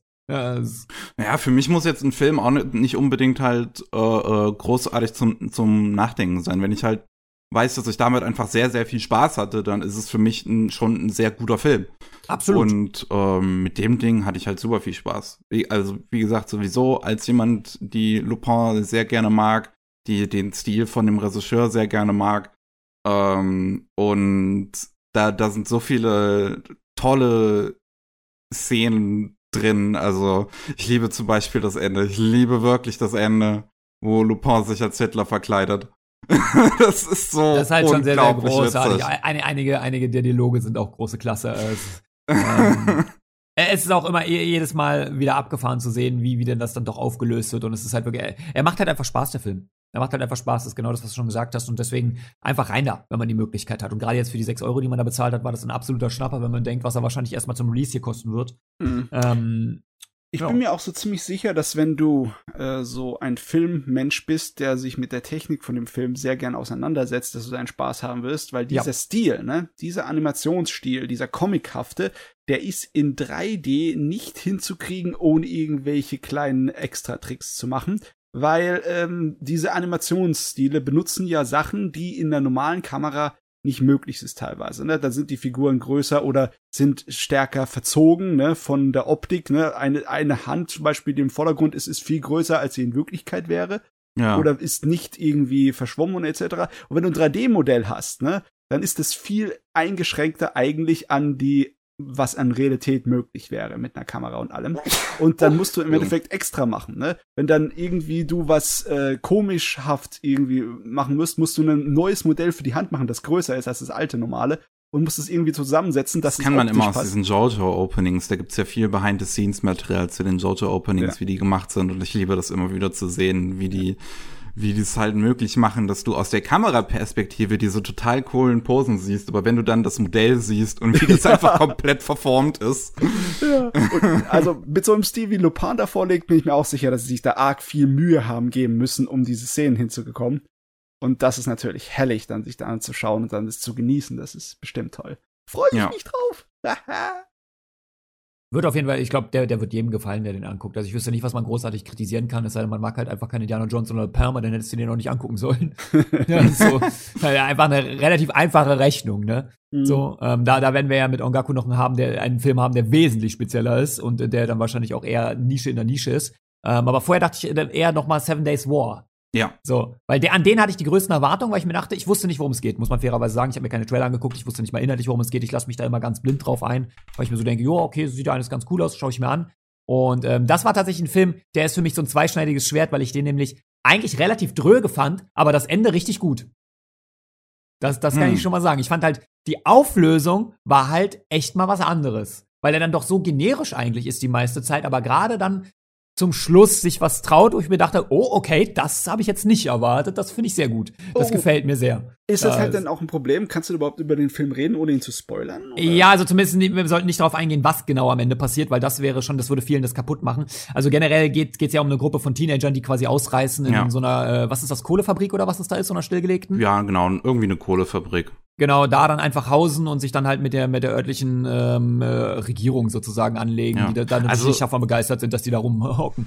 Also äh, äh, kurz beschrieben, du hast halt den Protagonisten, ähm, der ist äh, verknallt in seine Nachbarin. Die Nachbarin ist die Tochter von einem großen Politiker, beziehungsweise jemand, der eine große Stellung in Tokio einnehmen wird und ähm, deswegen wegziehen wird. Und ähm, er will halt mit ihr unbedingt noch äh, ihren Geburtstag zumindest erleben, der in einer Woche stattfindet. Also äh, also ähm, sieben Tage auch bevor sie umziehen würde. Und dann gibt er hier halt den Vorschlag, ähm, lass uns abhauen. Was er eigentlich meinte als lass uns durchbrennen, interpretiert sie halt als lass uns irgendwie verstecken und ähm, sammelt dann eine Gruppe zusammen ähm, von letztlich ähm, sechs Jugendlichen, ähm, die sich dann in diese Kohlefabrik verstecken und ähm, dann und das ist ein Aspekt, den ich wirklich daran an dem Film auch dann sehr mochte. Die äh, finden da ein Kind vor, ähm, was von der ähm, Einwanderungsbehörde verfolgt wird. Das ist ein thailändisches Kind, was äh, mit seinen Eltern illegal nach Japan eingewandert ist. Und man weiß, Japan und was Ausländer angeht, schwierig. Visas zu bekommen ist schwierig. Ähm, und auch, so, auch in sozialen Stellungen, was da für Rassismus teilweise vorherrscht, ähm, und da finde ich das dann halt eine sehr schöne Message, dass die Kinder sich dann halt auf die Seite von Melat stellen, dem thailändischen Kind, und das versuchen zu beschützen vor denen ähm, von Einwanderungsbehörde. Die dann halt natürlich wissen, dass die dann alle da sind in diesem Kohlekraftwerk und dann halt im Prinzip diesen sieben Tage Krieg anfangen gegen die ähm, Einwanderungsbehörde und dann halt auch gegen ähm, die Polizei und äh, Irohas Vater, also das Mädchen, was wegziehen würde, und der ähm, Politiker, der dann natürlich auch stark daran interessiert ist, dass halt niemand mitkriegt, eigentlich, dass äh, seine Tochter da drin ist, weil das natürlich seinen Ruf ruinieren würde. Mann, äh, darf ich noch mal ein kleines bisschen Respekt an den armen Hauptprotagonisten senden, ne? Wenn du zu deinem Schwarm gehst und sagst, lasst uns zusammen wegrennen auf eine romantische Art und Weise und sie versteht es, lasst uns zusammen aus Protest eine Kohlemine besetzen. Politischer Protest. Das ist ein Missverständnis. Meine Fresse, da wird man einen geilen Comedy-Anime auch draus machen.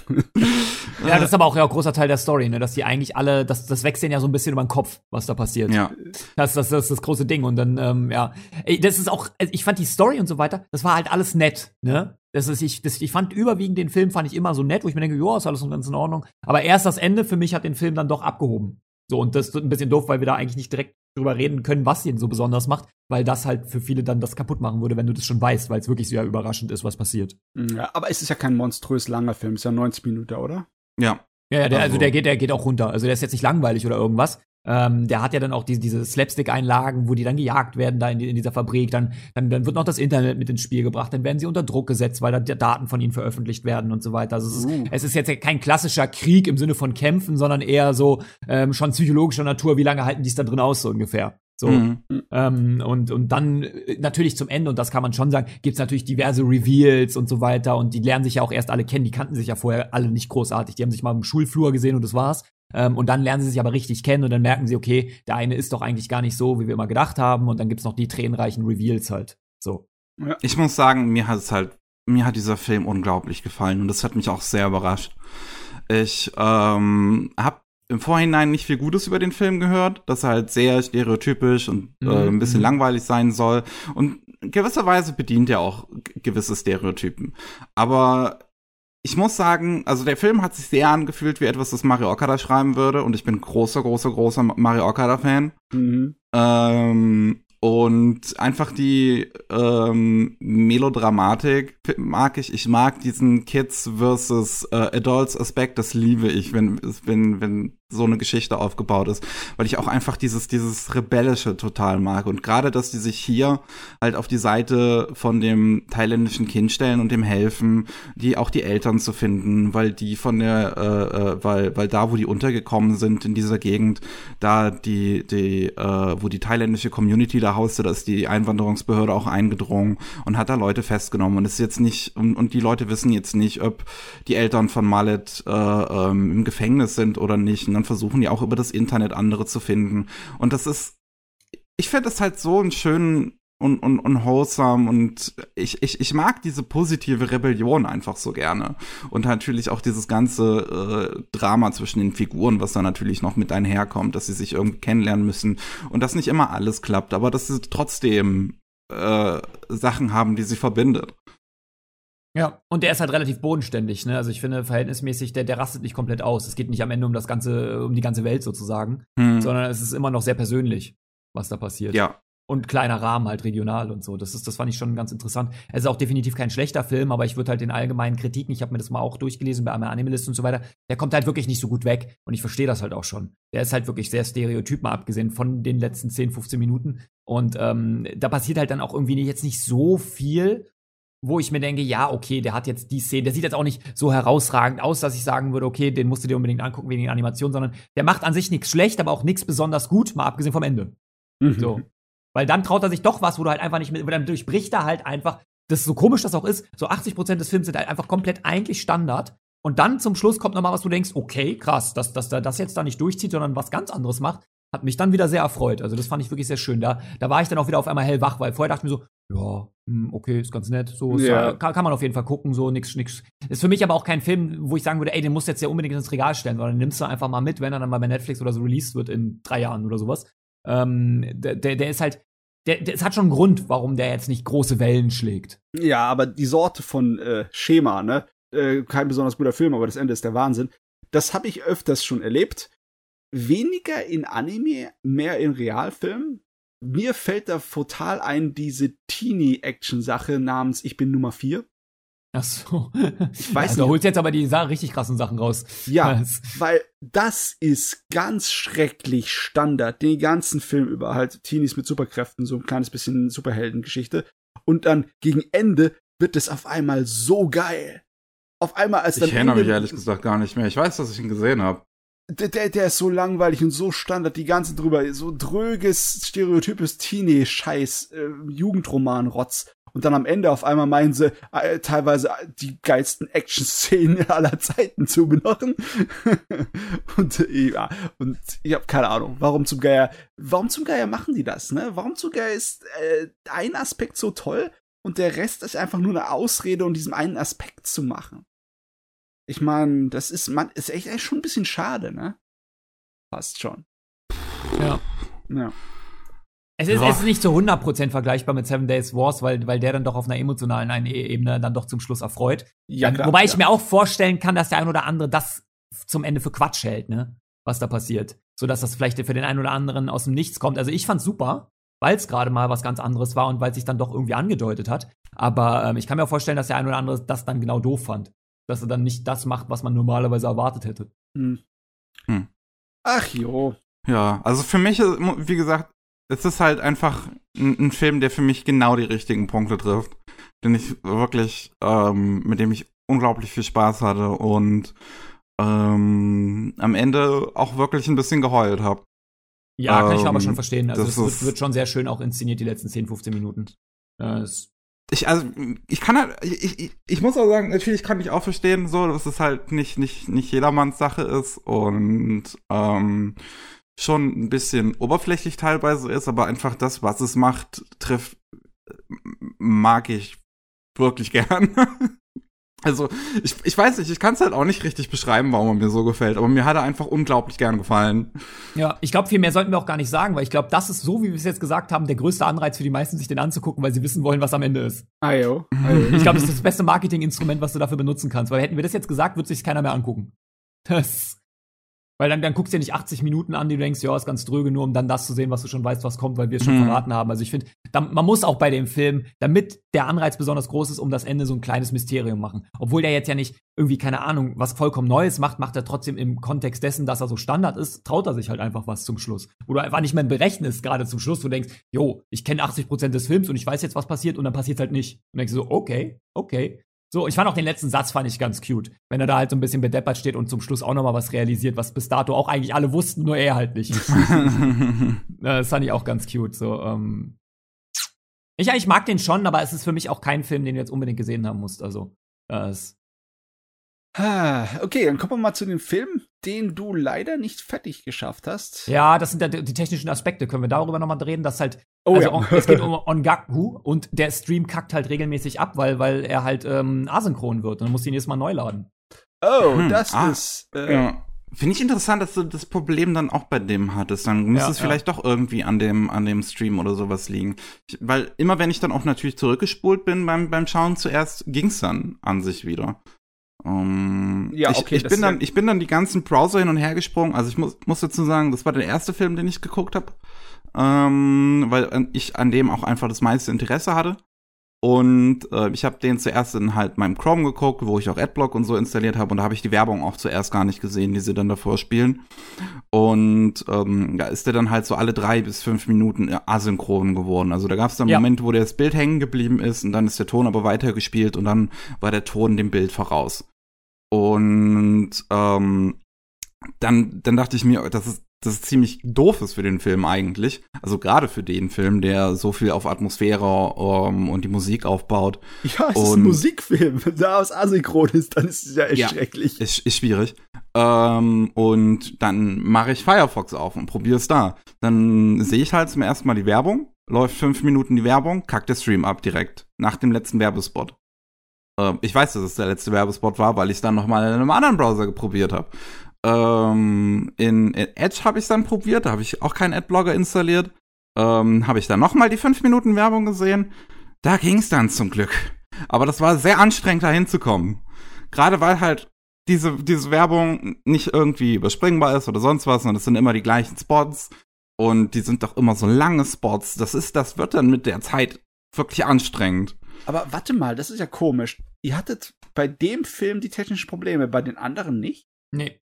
Also, ja, also bei Lupin hatte ich gar keine Probleme. Bei Seven Days War hatte ich dann wieder Problem, ähm, dass der Stream halt einfach nicht wirklich laden wollte. Mein Internet war vollständig da, aber anscheinend das von der Nippon Connection nicht. Ähm, und dann habe ich den großen, großen Fehler gemacht und F5 gedrückt fürs Refreshen und dann durfte ich mir noch mal die fünf Minuten Werbung angucken. ja, ich muss generell, da, da sind wir noch gar nicht drauf eingegangen, aber äh, ich könnte schwören, dass man letztes Jahr auch mit PayPal bezahlen konnte und dieses Jahr nicht. Das fand ich ein bisschen anstrengend, dass ich Könnte ich auch schwören, Pay ja. und so weiter. Also sie haben es dieses Jahr verkompliziert. Die Streams abrufbar zu machen, war dieses Jahr schwieriger als letztes Jahr. Letztes Definitiv. Jahr ist einfach geklickt, PayPal, Ende Gelände. Heute geht's nur noch mit Kreditkarte oder mit Giropay. Ähm, wo ich dann erstmal, ja, wie was? Jetzt muss ich erstmal meine EC holen. Okay, gut, ich muss erstmal meine EC holen. Dann muss ich meine TAN. Also dachte ich auch so, ich will nur den Film sehen, Mann. Äh, ja, aber echt, ey. Sag mal, äh, die waren doch vorgewarnt, dass das online ablaufen wird, oder? Die wird doch jetzt definitiv äh, das schon mal erlebt hatten, oder? Ja, keine Ahnung. Und man braucht dieses Jahr ein Konto. Letztes Jahr brauchte man keins. Hm, ja, auch. Das kommt auch dazu. Äh, die Streams sind limitiert, ähm, was letztes Jahr auch nicht war. Ähm, Stimmt, ja. Das heißt, äh, Seven Days War konnten sich zum Beispiel nur 600 Leute ansehen, Ongaku nur 500 Leute. Ähm, Lopin und Seven Days War kann man sich übrigens schon nicht mehr, mehr ansehen, obwohl das Festival noch zwei Tage läuft. Das finde ich komisch. Wollen die nicht, dass so viele Leute wie möglich das sehen? Anscheinend nicht. ja, beantwortet die Frage. Nö, warum? Verstehe ich nicht. Ongaku ist der einzige der Anime-Filme, den du nur noch angucken kannst zum Zeitpunkt dieses Podcasts an einem Samstag. So, das Festival geht ja noch bis morgen, mit anderen Worten, also ja, ist ein bisschen schade. So gut, alle, die das jetzt hören, für die ist es eh egal, weil das Festival schon vorbei ist, aber du kannst es dir jetzt am Wochenende nicht mehr anschauen, wie Hm. die anderen Sachen. Ja, ich bin froh, dass ich Seven Days War echt noch gestern, ähm, was gestern, vorgestern mir äh, anschauen konnte. Ja. Ähm, den, wie, wie gesagt, den hatte ich den, mir dann halt auch als letztes aufgeschoben, weil ich eigentlich von dem nichts erwartet habe. Und dann hat er mich doch so umgehauen.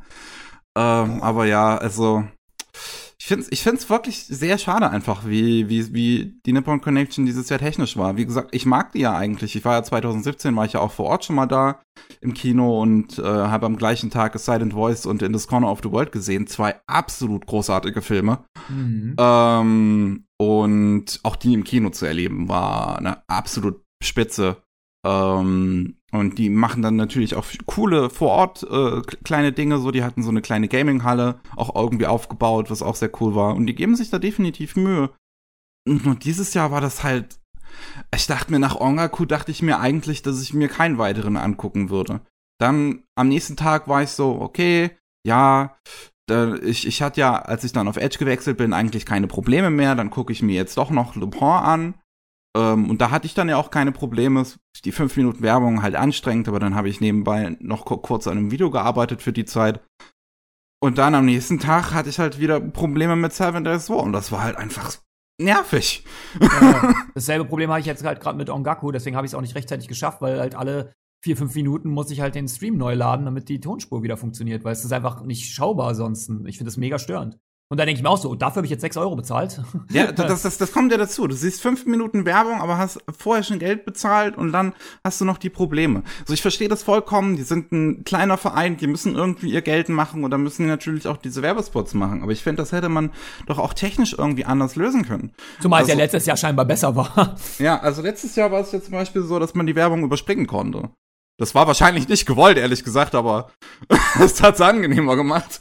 ja, aber ich- wie gesagt, mich, mich hat schon so ein bisschen äh, gestört oder war ein Dorn, Dorn im Auge, ist halt wirklich dieses, ey, du brauchst erstmal ein Konto, dann geht PayPal nicht mehr, dann musst du das über Giro. Erst, ich dachte erst original, es geht nur per Kreditkarte. Ich mir dachte, wenn es nur per Kreditkarte gegangen wäre, wäre ich raus gewesen. Ja, Bist du kein Ja, Fan gesagt- von Kreditkarte? Nee, also es ist halt, wo ich mir denke, so, weißt du, Sony wird die ganze Zeit gehackt, dann vertraue ich dich in eine Nippon Connection. Okay, okay.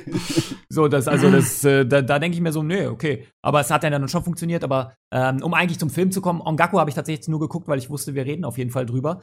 Ähm, weil ich wusste nicht, das muss man nicht vorweg sagen, ich wusste, das ist halt überhaupt nicht mein Film, ne? Also ich bin ja weder Fan von Musikanime, noch mag ich den visuellen Stil. Das heißt also, selbst wenn ich objektiv sagen kann, jo, ist ein ganz guter Film, weiß ich halt, der gefällt mir einfach nicht. Das ist dann halt schwer, den sich dann anzugucken.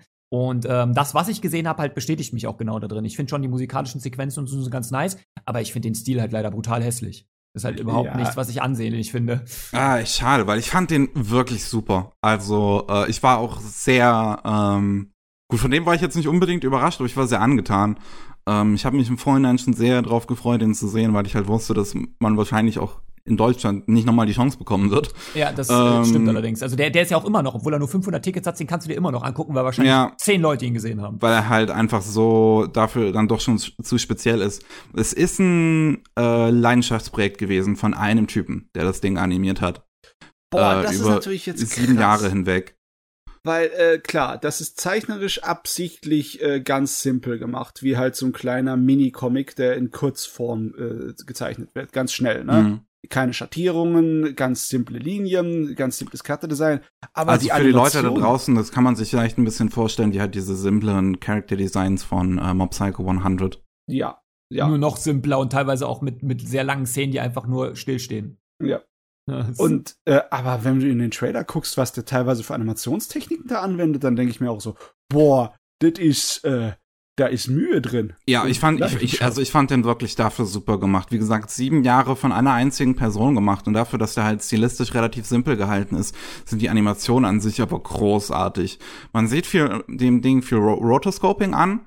Ähm, aber das ist so gut genutzt. Also der ist, äh, die Animation ist sehr Smear-heavy, also sehr, sehr, sehr, sehr viele Smears. Ähm, und äh, immer sehr ausufernde Bewegungen. Und ähm, ist ein bisschen schwierig zu beschreiben manchmal. Äh, einfach, was da überhaupt visuell passiert. Gerade der äh, Auftritt am Ende des Films, wo sie dann live performen, ist so ein Drogentrip einfach nur noch. ja, der hat einige äh, krasse surreale Einflüsse, ja. Das äh, es erinnert teilweise ein bisschen an. Ach Gott, wie heißt dieser Film nochmal? The Wall? So hieß er, glaube ich, einfach nur. The Wall. Ja, ich muss mal nachgucken. Ähm, von Pink Floyd. Ach so, du meinst ja, das. Ja, ja. Das Musikvideo. Musikvideo. Genau. Ah, ja, ja. Ähm, daran erinnert es, also so manchmal so ein bisschen. Ähm, auch von, von der Surrealität manchmal. Und mir hat auch der Humor in dem Ding sehr gefallen, weil der ist super deadpan. Oh, das ja. ist einfach, einfach auf, auf eine Figur, äh, so zum Beispiel so. Äh, Protagonist wird was gefragt, äh, die Kamera ist auf ihn und ist dann einfach so für 30 Sekunden und er sagt nichts bis er dann irgendwann antwortet. Und das ist so extrem dumm. Aber das, keine Ahnung, das kriegt mich irgendwie. du, das ist, finde ich, so genial, dass ich den Film noch nicht mal gesehen habe, aber einfach nur aus dem kleinen Trailer schon genau weiß, was für eine Sorte von Moor das ist. Das, ist, das haben sie schon. Sowieso, ich finde, die haben eine sehr gute Videovorschau produziert zu dem Gerät. Dass einem der wirklich ehrlich anscheinend sagt, was da drin zu erwarten ist. Das muss ich echt mal lobend hervorrufen. So viele Trailer sind für die Miezekatze. Ja. ja. Es also, ist halt der klassische Festivalfilm, ne? Der außerhalb ja. des Festivals keinen juckt, wenn man ehrlich ja, ist. Ja, das definitiv. Das, der, der wird nie groß, also außerhalb dieses Podcasts werdet ihr wahrscheinlich nie wieder von diesem Film hören. Das Was auch echt schade ist. Es sei denn, Pick, die macht ein Video dazu. Ja, genau, das wäre das wär genauso sein Type. So, das ist ein, aber deswegen finde ich den eigentlich auch schon wieder ganz interessant, weil er halt ähm, wieder so speziell ist, dass er halt so stark raussticht, auch wenn er halt einfach nicht, nicht meine Nische ist. Ich, wie gesagt, ich mag dann andere Nischen, aber mit Musik und so kann ich Anime meistens nicht collecten, obwohl ja gerade die Musikszenen hier wirklich auch das Highlight sind, muss man ja fairerweise sagen. Also die eine Szene, die ich da gesehen habe, die, die war schon, schon echt stark. Aber so alles im allem, auch, auch von der Story her, also dass es halt um diese Slacker-Gruppe da geht, die halt einfach gar keine Ambitionen im Leben hat, die gründen eine Band und dann merken sie halt durch die Musik, dass das eigentlich doch ganz geil ist. Ähm, ist alles, ist alles cool, aber es ist halt auch einfach gar nicht meins. Ich hätte mir den halt original auch nie angeguckt, weil ich gewusst hätte, nee, das wäre einfach nicht fair gewesen, wenn ich mir den angucke, weil ich gar nicht wissen würde, wie, wie soll ich den bewerten. Ich wusste doch von vornherein, dass es nichts für mich ist. Ähm, meint ihr, dass der die Chancen hat, so ein kleiner Kult-Hit äh, zu sein? Weil Boah, es gibt schwer. ja einige, es gibt ja einige dieser Musikanime, die die Chancen haben, ein relativ guter Kult-Hit zu sein, wie zum Beispiel Detroit Metal City oder Beck. Ne? Die Dinger sind ja nicht völlig unbekannt. Wenn du einen Anime-Fan da fragst, haben sie zumindest die Titel davon schon mal gehört. Also Beck äh, hat definitiv größeres Potenzial gehabt, glaube ich. Also ich glaube schon, dass der, der relativ schnell verschwinden wird und nur ganz, ganz wenige den überhaupt gesehen haben, wenn sie überhaupt wissen, was das ist. Mhm, ähm, okay. Also ich, ich glaube wirklich, also, wenn du es auch vergleichst mit solchen Titeln wie Beck, ich glaube, der visuelle Stil ist es hier, was es für 90% der Anime-Fans killen wird. Wahrscheinlich, ja. ja was auch sehr ähm, schade ist, aber. Ja, ja, weil auch gerade, ich wusste nicht, dass es ein Typ gemacht hat, daran ist es eigentlich schon wieder recht stark dann gemessen. Ähm, weil er hat ja schon mindestens einen, einen, visuellen Stil, wo du denkst, ja, okay, das ist zumindest, er hat schon irgendwie was, aber er hat halt nichts für mich. so, das, mhm. ich, ich, mag durchaus auch limitierte Stile oder ähm, bin eigentlich ein großer Fan von, von Minimalismus oder so. Aber es ist hier einfach einfach nicht, es ist die Mischung, die bei mir hier einfach nicht funktioniert. Also einfach nur, weil es nicht mein Geschmack ist. Weil so objektiv gesehen weiß ich schon, was, was der für Stärken hat. So, deswegen, ich habe ihn mir ja wirklich nur angeguckt, um ein paar Sachen dazu sagen zu können. Das, das, ich weiß halt später gar nicht, wie ich den bewerten soll, weil ich jedes Mal denke so, ist eigentlich unfair, wenn ich dem jetzt irgendwie eine 5 von 10 gebe, nur weil es halt nicht mein Geschmack ist, weil ich genau wusste, dass das passiert. Das ist echt, das ist ein Dilemma, ne? Wie, wo man da hinfällt zwischen der Objektivität und der Subjektivität. Weil ganz ehrlich, wenn du, wenn man rein theoretisch eine, eine Bewertung rein objektiv macht, dann ist es doch eigentlich unnötig, weil warum machst du es dann? Warum macht es nicht irgendein äh, Rechner, ein Computerprogramm? Weil das wäre genau dasselbe. Deine eigene subjektive Meinung und wie du etwas erlebt hast, ist ja das, was einer Bewertung von dir den Wert gibt. Ne? Deswegen macht es ja auch Sinn, dass eine Person das macht, weil dann ist es deren Bewertung. Ja. Aber, ne? Und eigentlich müsste man sagen, du musst dir treu bleiben. Wenn es halt nicht dein Ding ist, dann musst du auch ehrlich sagen, es ist nicht dein Ding.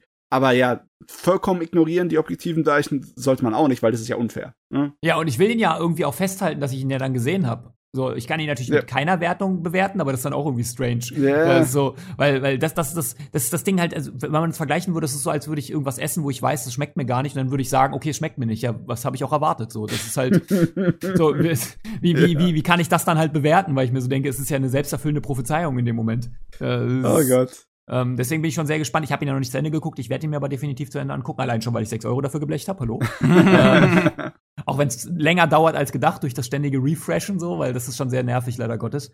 Ähm, und äh, ja, es ist, es ist, das ist so ein Film, der, ich, da würde ich nicht meine Empfehlung aussprechen, sondern würde schon sagen, ey, okay, wenn du wirklich die krass speziellen Sachen magst und so weiter, kannst du den da vielleicht mal angucken, aber äh, ich, wie gesagt, ich habe es ja eingangs schon erwähnt, ich glaube nicht mal, dass der ein Release in Deutschland irgendwie erhält. Ob der, also der, du brauchst vergessen, dass der eine deutsche Synchro bekommt, glaube ich. Oh Mann, das, das ist so das schade, weil das wäre genau mein Ding. Von all den Filmen, auch wenn ich ein großer Lopan-Fan bin, ich glaube, den würde ich mir dann raussuchen. Wenn du nur einen gucken dürftest, glaube ich, würde ich Ongaku gucken. Ja, ich verstehe das auch, weil ich glaube, das Scheiß. ist so dieser, dieser typische Film, den haben dann vielleicht nur zehn Leute gesehen, aber die haben ihn dann auch mega enjoyed. Mhm. Also die mochten den dann auch wirklich. So, während die große Mehrheit einfach sagt, nee, guck mal, wie kacke das aussieht. Ah ja, so ist es halt. Ne? Man fühlt sich manchmal immer zu den kleinen Nischen hingezogen. Das passiert bei mir sehr oft. verstehe ich aber, verstehe ich gerade. Also das ist halt das, ist, was ich auch meine, wenn ich so sowas wie Belladonna of Sadness oder sowas oder auch Angels Egg abfeier, ist oh, mir ja. natürlich auch bewusst, dass das Filme sind, die das breite Massenspektrum eher weniger ansprechen. Und da lässt sich auch nicht erklären, warum ich die eigentlich so mag. Das ist einfach eine Faszination an sich. Und ähm, wenn das hier bei Ongaku bei dem einen oder anderen auch ausgelöst wird, verstehe ich das komplett. So, ja. ich, ich finde es ja sogar ehrlich gesagt schade, dass ich das nicht so empfinde. So, ich, hier waren einfach, das Genre war halt falsch. Weißt du, wenn das irgendwas anderes gewesen wäre, hätte das noch größere Chancen bei mir gehabt. Aber ich bin halt im Anime-Bereich, ich bin halt einfach nicht so der große Fan von Musik, Slice of Life und so weiter. Das ist nicht so das, was ich mir gerne angucke. Und ähm, ich hätte es mir, wie gesagt, auch unter normalen Umständen gar nicht angeguckt, wenn ich nicht angefragt worden wäre, ey, wollen wir nicht einen Podcast dazu aufnehmen? ja, jo. ich mein, ich, ich, ich glaube, ich habe halt das meiste schon gesagt, so von, von meiner Meinung raus. Ich mag Musik, Anime halt einfach sehr gerne. Ich mag sowieso so experimentellen Kram immer sehr gerne. Ich bin auch gefühlt irgendwie die einzige Person, die äh, Sound and Fury absolut abgefeiert hat, als das auf Netflix gelandet ist. Ähm, und wie gesagt, der visuelle Stil ist super. Ich mag das, das Rotoscoping, aber auch die ganzen Smears und diese, diese ausufernden Bewegungen, wie es dargestellt ist. Und dann diese ganzen Bleistift-Szenen, wenn es dann wirklich sehr traummäßig fast schon wird. Ähm, und ja, das, das, wie, wie du es eben sagtest, das ist so ein Ding, das fühle ich dann einfach. Jo. Da gibt es ja noch gar nichts großartig zu diskutieren. Das ist dann einfach ist das schon ein Totschlagargument. Du fühlst es halt und ich nicht. Ende. ja. Ich sage mal, jeder, der sich das anhört, was wir so sagen hatten, der kann sich eine Meinung dazu bilden, ob es was für ihn ist oder nicht. Ja. ja. Das ist aber so ein Film, wo ich mir denke, schau dir den Trailer an. So, und wenn du das ansatzweise doof fällst, brauchst du nicht gucken. Ja, klar. So, ja. so, wenn dich das nicht anspricht, bist du raus. Ganz hier, einfach. Ja, hier ist der Trailer wirklich eine sehr gute Inzidenz. Ne? Also, das ist keiner, der irgendwie dich verarscht. Weil es gibt ja einige Filme, wo die Trailer super toll sind, der Film ist für den Arsch und andersrum, wo der Trailer nichtssagend ist und der Film ist super toll. ja, was man hier halt sagen muss, er geht ja auch nur 70 Minuten, ne? Also, ja. das finde ich voll, wenn das jetzt so ein Zwei-Stunden-Film gewesen wäre, hätte ich auch gedacht, boah, Alter. Das, also das muss ja wirklich nicht sein, gemessen an dem, was du erzählen willst und dann in dem visuellen Stil. Ähm, aber 70 Minuten geht am Ende ja auch relativ schnell rum. Also. Ja. Das, ja, das kratzt ja gerade so überhaupt an der Länge zum Spielfilm. Mhm. Ja, wunderbar. Ja. Die Dann haben wir es tatsächlich schon, ne? Ja, ja. also ich, ich habe ja schon eingangs gesagt, ich bin nicht so ganz überzeugt dieses Jahr gewesen, aber allein schon durch die technischen Umstände. Hm. Ähm, aber ich freue mich trotzdem wie immer wieder auf die Nippon Connection. Also äh, ja. ich, ich freue mich auch nächstes Jahr dann wieder drauf, hoffe, dass es dann vielleicht ein bisschen runterläuft, das ganze Prozedere. Ähm, aber mir macht es auch immer wieder Spaß, dann diese Filme einfach zu entdecken, weil ich wirklich in die alle rei blind reingegangen bin. Und gut, Lupin wusste man natürlich schon ungefähr, was dann erwartet, aber ich wusste trotzdem nicht, was genau. Und äh, es, hat, es hat wieder Spaß gemacht. Und ich dafür jetzt die 18 Euro, was das gekostet hat, easy, easy. Das würde ich jederzeit ja. dann auch empfehlen, das dann zu unterstützen. Ähm, deswegen mache ich auch jedes Jahr Werbung dafür und sage, ey, Freunde, jetzt hier könnt ihr euch das angucken und so weiter und so fort. Ähm, ich hatte erst überlegt, dass ich noch einen Retweet raushaue, aber jetzt kannst du die ja nicht mal mehr anschauen. Hm. Halt, diese Limitierung ist halt schon ein bisschen bescheuert. Ja, ja das ist definitiv. Mal, äh, ihr guckt nur die Anime bei dem Nippon Connection oder schaut ihr auch Ja, die japanischen also so japanisches Live-Action interessiert mich halt nicht so sehr. Dementsprechend habe ich da nichts von gesehen. Ja, mich, mich interessiert das prinzipiell schon, aber es sind wieder dann so viele, dass ich da irgendwie keine, keine Muße habe, mich da durchzugucken, was jetzt wirklich das ist, was ich mir anschauen sollte. Es sind wirklich arg viele, äh, ne? also auswahlmäßig. Zwei Sachen, die ich vielleicht hätte mir angeschaut, das war dieser, ich weiß nicht, der lief, äh, der ist irgendwie unter einen Realfilm eingeordnet, obwohl er Animationselemente hat, über die Maiko, also über die äh, ähm, Geisha, die im Training. Ne? Ist der nicht Stimmt, sogar das kostenlos? lief da auch irgendwie, aber das kann man noch auf Crunchyroll gucken. Ah, okay, das kann man auch auf Crunchyroll gucken, alles klar. Äh, oder da war noch einer über die Ainu in Japan, so mit dokumentarisch angehaucht. Das würde mich vielleicht interessieren. Über die Ainu. Mhm. Ja. Aber sonst, ja, es ist auch nicht so einfach, wenn da, was weiß ich, wie viele äh, Indie-Filme da sind. Da wirst du richtig erschlagen. Es ist ja weitaus mehr als bei einem Anime. Ja, das definitiv. Das stimmt. Das Einzige, was ich halt ein bisschen schade fand, ich glaube, es war nichts dabei, also jetzt im Anime-Bereich, ich glaube, alle diese Filme waren ja schon ein paar Jährchen alt, ne? Ich glaube, es war Ähm, keiner dabei, der jetzt wirklich Ende 2020 oder so rauskam, wo man Mm. wenigstens sagt, okay, nimmst du mal was ganz Neues mit. Äh, Doch, es sind ein paar dabei, aber halt, äh, es ist schwer dann zu finden, was überhaupt, worum es da geht. Ne? Das, ja, nee, ich meine nur bezogen auf Anime, weil die Ach so, sind, Anime, glaube ich, schon ja. die, also ich glaube, die sind ja alle schon so eher 2019 ist, glaube ich, das jüngste, ne? Ja, ja, Das- ja, das stimmt. So. Ja. Ongaku kam Anfang 2020 zumindest. Ah, okay. So, weil das fand ich nämlich ganz cool bei Hello World, dass der halt relativ nah noch war am ursprünglichen Release, in Mhm. Anführungszeichen. Ähm, weil es ja dann doch noch eine Aber- Weile dauerte, bis der bei uns erschienen ist. Klar, Problem ist natürlich auch, dass halt nicht so viele neue Anime-Filme letztes Jahr kamen. Das stimmt. Warum kam nicht äh, Demon Slayer der Film voll ohne, also Nippon Connection, ey, was ist da los? Schwach. David, da hätten sie ihn die verdammte Bude eingerannt. Das stimmt allerdings. Ich glaube, 500 Tickets wären dann so ein bisschen Die wären in fehlkalkuliert. zehn Sekunden weg gewesen. Meine Güte, dann, das hätte auch dann wahrscheinlich eher größere Schlagzeilen gemacht mit den technischen Problemen. Weil, ja, ja. Das stimmt allerdings. Das wäre auch alleine, weil so viele Leute gleichzeitig hätten zugucken wollen. Aber ähm, ja, ich bin sehr gespannt, was sie, was sie dann jetzt quasi dann nächstes Jahr sich einkaufen. Und äh, ich kann sie Bleibt natürlich auch die Frage, ob sie es dann auch weiterhin nach Corona online machen. Ja, Hm. ne, zumindest letztes Jahr konntest du die Ja. Sachen auch ganz normal im Stream schauen. Ja, letztes Jahr war ja aber auch dann halt wegen Corona haben sie es ja natürlich so gemacht. Das war, das, schon erste Mal, dass sie es so Ich- gemacht Ach haben. so, okay, gut. Ich dachte, das wäre jedes Jahr auch generell Nee. im Stream als Angebot für die Leute, die halt nicht da sind. Ja, normalerweise ist es eigentlich nur ein Vorort-Event in Frankfurt. Ah, Ja. okay. Ja, dann Das hoffe ich, dass es weiterhin digital geführt wird, weil ich will nicht unbedingt nach Frankfurt, völlig unabhängig von Corona. Es ist wirklich eine spannende Sache, wie, wie es sich entwickeln wird. Ne? Die ganzen Sachen, die jetzt nach online gezogen sind, um Corona zu umgehen, Hm. ob die das einfach alles komplett fallen lassen, weil es ist ja im Endeffekt, wenn es funktioniert hatte, ne, dann habt ihr dann einen neuen Markt für euch eröffnet. Und eigentlich wäre, würde ich sagen, ist eine gute Idee, das ebenfalls parallel anzubieten. Ne? Ja, die Nippon Connection ist natürlich jetzt nicht der große Player, was das angeht. Ich glaube, das wird eher dann an, an so Konzernen wie Disney entschieden, die ja wesentlich mehr Umsatz mit dann 20-Euro-Filmen auf Disney Plus oder sowas machen mittlerweile. Ja, obwohl, das, ich das ich ich, glaube, die entscheiden das dann eher. Das finde ich jenseits von unverschämt allerdings. oh Gott, oh Gott. Ja, die rechnen ja immer damit, dass sich das eine Familie anguckt und nicht eine Einzelperson, die dafür 20 Euro latzt. Aber zum Beispiel auf Amazon jetzt, jetzt vor kurzem ja Mortal Kombat gestartet in 4K, habe ich auch 16 Euro für bezahlt, obwohl ich den alleine geguckt habe. Oh Gott, ja, aber wenn ich ins äh, Dings, ins große IMAX-Kino gehe, muss ich auch so viel bezahlen. Ne? Ja, aber stimmt, wenn ich in 3D oder sowas hätte ich sicherlich auch alleine als Person bestimmt 12, 14 Euro in Berlin bezahlt. Ähm, in Schade. regulären Aufschlägen, aber ja, Schade, also dass ich, ich ich sehe es auch immer so ein bisschen kritisch, also so diese die Preise. Also was da war, ist jetzt ein ganz neues Thema. Ich will jetzt gar nicht großes Fass aufmachen, aber Promare habt- oder Premiere habt ihr mitbekommen, dass der doch am Hm. Anfang auf Amazon äh, für, was ich, was war das, 20 oder 30 Euro zum Verleihen? Ja, ja, wir, denke, hatten, wir, fuck? wir hatten Werbung dafür gemacht bei Rolling Sushi. Also, also zum Verleihen? Was ist denn da los? Der Film ist ein paar Jahre alt, ey. Also zum Verleihen war schon ein dreister Preis. hm. So, weil das Ja. so teuer waren nicht mal die reguläre Kinoblockbuster, die bei Amazon zu verleihen drin waren. Ich weiß, das natürlich lässt sich nicht so 100% vergleichen, aber Alter, das war schon eine Menge, holy shit, dann biete ihn wenigstens direkt für 20 Euro zum Kauf an, digital. Äh, Aber warte mal, mit dem Mulan zum Beispiel bei Disney Plus war das auch, auch nur Leih, oder? Das hat, du hast nicht damit den gekauft, den Stream. Also, Doch, dass du den dann bei später Disney wieder Plus kaufst du, oder? Ich, bin mir gerade unsicher, ob das nur geliehen oder Also bei Mulan weiß ich es gerade gar nicht mehr. So, Weil die, die landen am Ende ja dann sowieso im, im Stimmt. normalen Disney Plus. Ja, genau, so drei, drei, Monate später oder sowas landen sie dann regulär drinne. Das ist so aktuell der Zeitplan. Also Cruella ist ja jetzt auch zum Leihen oder Kaufen. Ich bin mir unsicher gerade drinne. Für 22 Euro. Ja, 22 Euro. Und ähm, der ist dann im August, September oder sowas, steht da auch regulär im Programm.